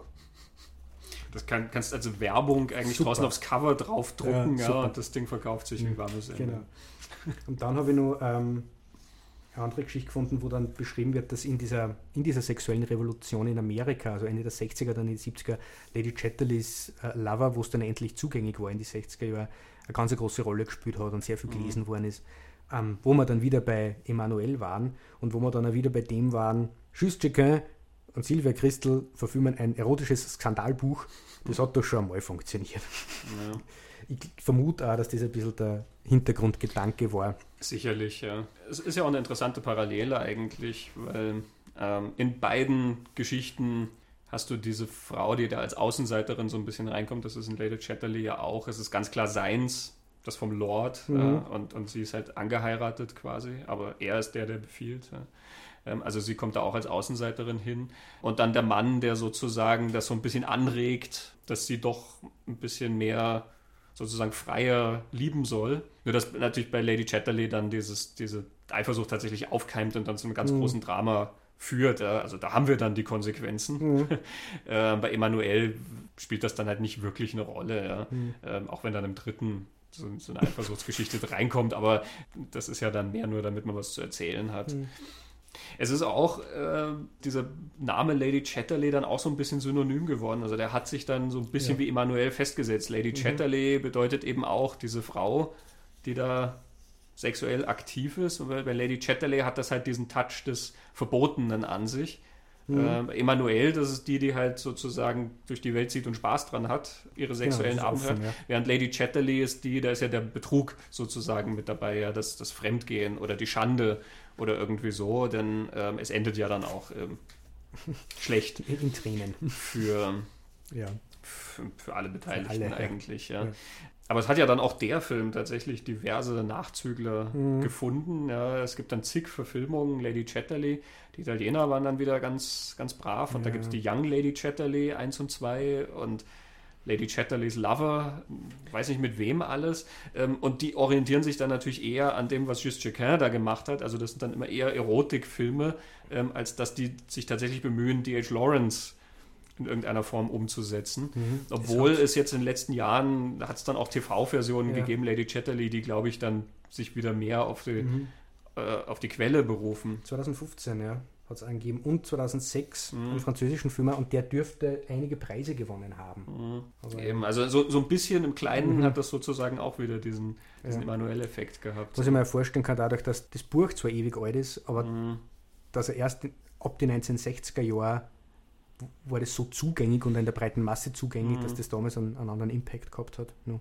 Naja, du hast sicherlich durch Jessica und Christel mhm. halt auch ja. Aufmerksamkeit genau. garantiert gehabt. Aber ja, trotz dieser ganzen interessanten Sachen ist ihre Karriere dann halt doch nicht so verlaufen, wie mhm. sie es hätte können, sollen. Mhm. Ich weiß nicht. Was natürlich auch damit zu tun hat, dass sie, wie sie ja im Buch sehr offen zugibt, ehrlich, dass ja. sie großes Alkohol- und Drogenproblem mhm. entwickelt hat, ähm, mhm, schon Kokain bald nach Emanuel. Ja. Sie sagt ja dann ab den 80ern, das ist einfach alles irgendwie an ihr vorübergezogen. Mhm. Sie erzählt ja dann auch nicht sehr viel aus den 80ern mhm. von diesen Sachen. Wahrscheinlich, sie mhm. erinnert sich wahrscheinlich ja nicht an so mhm. extrem viel. Ja.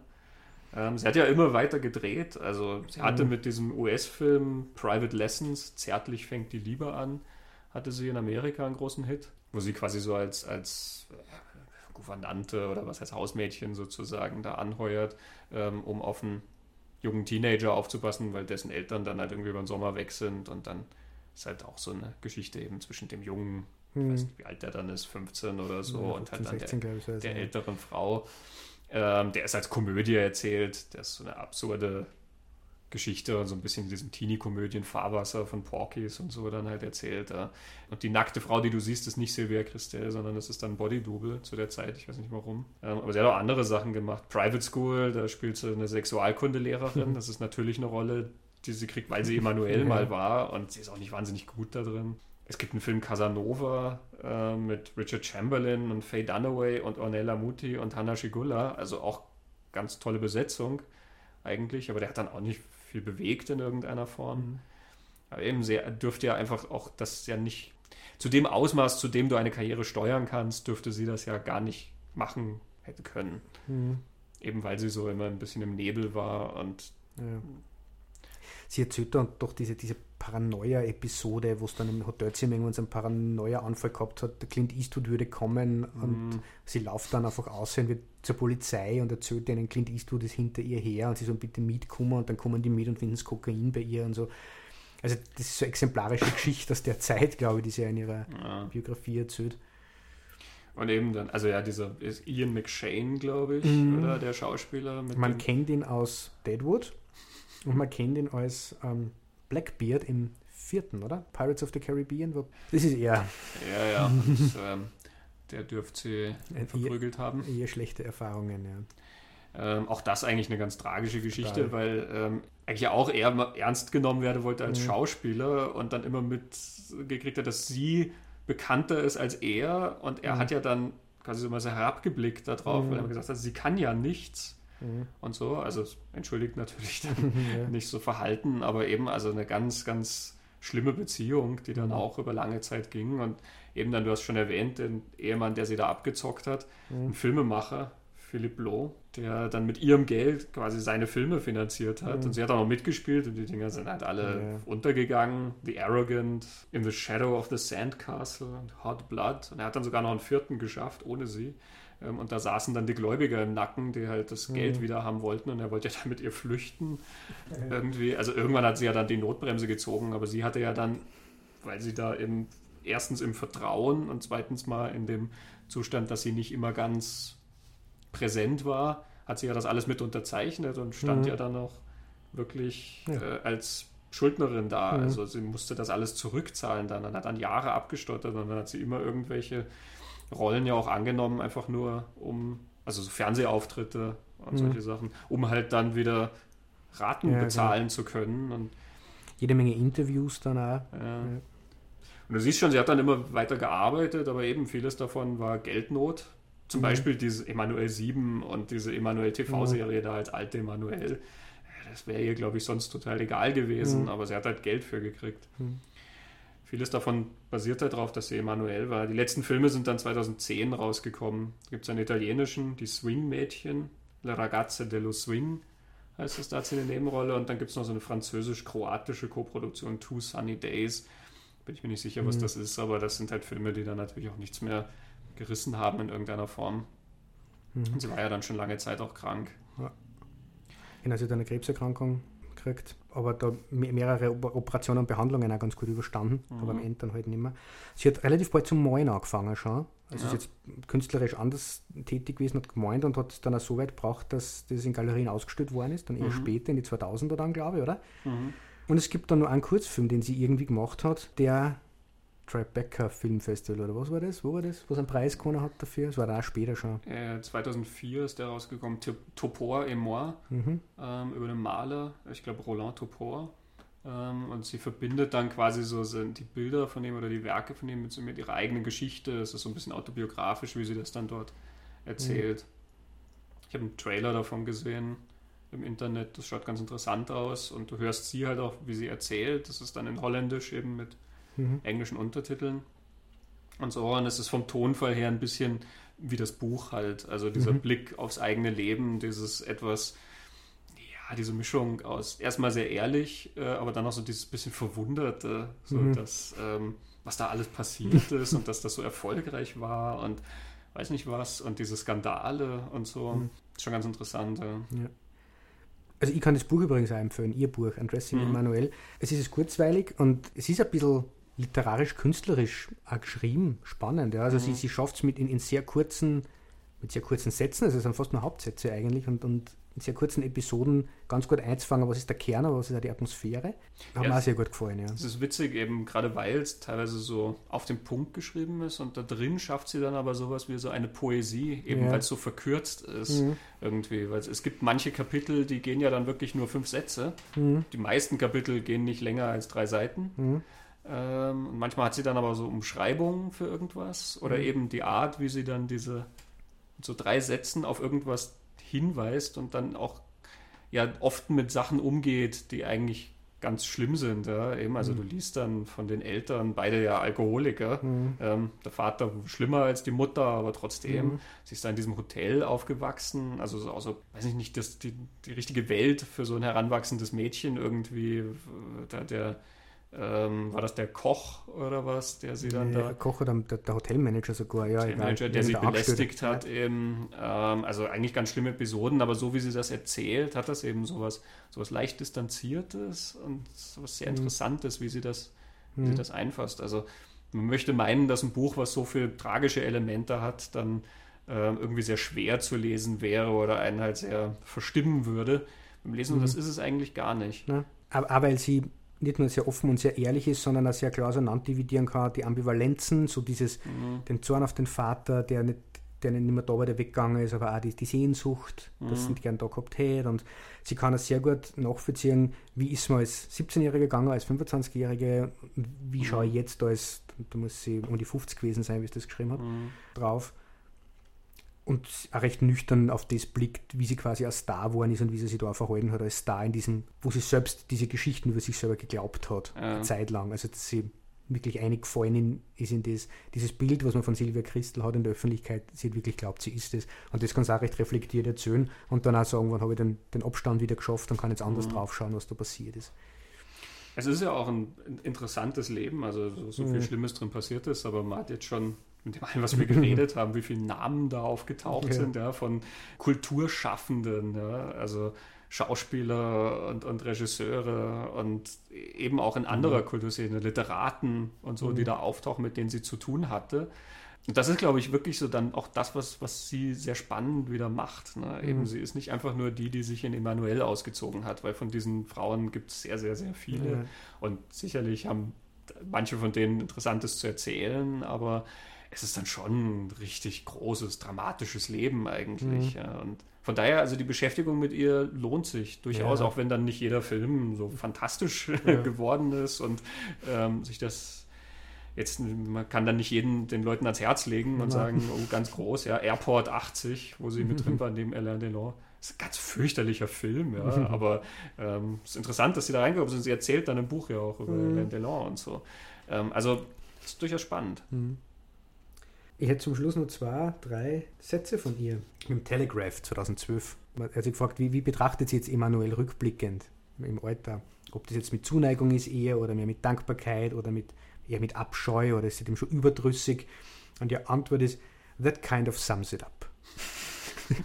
Äh, und sie erzählt dann hinten auch noch, dass sie ja tatsächlich recht viele Briefe gekriegt hat von Fans von Emanuel, die so angefangen haben, you saved our marriage. Und so weiter und so fort. Also sie kann da auch mit positiv und negativ auf diesen Film zurückblicken. Am schönsten habe ich aber gefunden, über die Emanuel-Serie sagt sie, The series allowed me to paint for a year and live in peace. And I think that justifies the means. Ja, in diesem Sinne, denke ich, können wir unsere Betrachtung von Emanuel und Sylvia Christel abschließen. Hm? Das ist unsere längste Folge, glaube ich, bisher. Naja, ist ja auch eine umfassende Karriere mit viel Kultur. Äh, genau. Ja, nächstes Mal schauen wir wieder auf was ganz anderes. Ja, Es wird haarig. es wird haarig und es wird ein Marsch durch die Filmgeschichte. Mal wieder. Mhm. Ja, bis dahin hoffe ich, es hat euch Spaß gemacht, unser Mhm. Ausflug durch Kunst und Kultur und Erotik. Mhm. Wir weisen hin auf, auf unser Instagram-Account, wo jeden Tag ein Screenshot kommt, der Shot of the Day, wo wir diese äh, Leading Ladies-Reihe haben. Mhm. Wir weisen hin auf Twitter, Genau, auch da, Shot of the Day. Shot of Und the Day und Gelegentliche Sekundärliteratur, interessante Genau. Artikel und so, die wir verlinken. Auch auf Facebook auf Facebook. kann man uns liken und ähm, man kann uns auf iTunes folgen und man Mhm. könnte uns sogar auf iTunes Bewertungen hinterlassen. Das wäre toll, ja. Das wäre Äh, Wahnsinn. fantastisch. Und Wilsons Dachboden kann man auch sekundär literarisch sich schlau machen. Das ist richtig, auf Wilsons Dachboden gibt es zum Beispiel einen Text über Emanuel 6 Mhm. äh, und auch über Laura, den Film Genau. von Emmanuel Also- Lasson. Ja gut, dann hören wir uns beim nächsten Mal wieder. Christoph, ich bedanke mich für das sehr interessante Ich Gespräch. bedanke mich auch für das sehr interessante Gespräch. Als dann, Äh, bis zum nächsten Mal. tschüss. Ciao.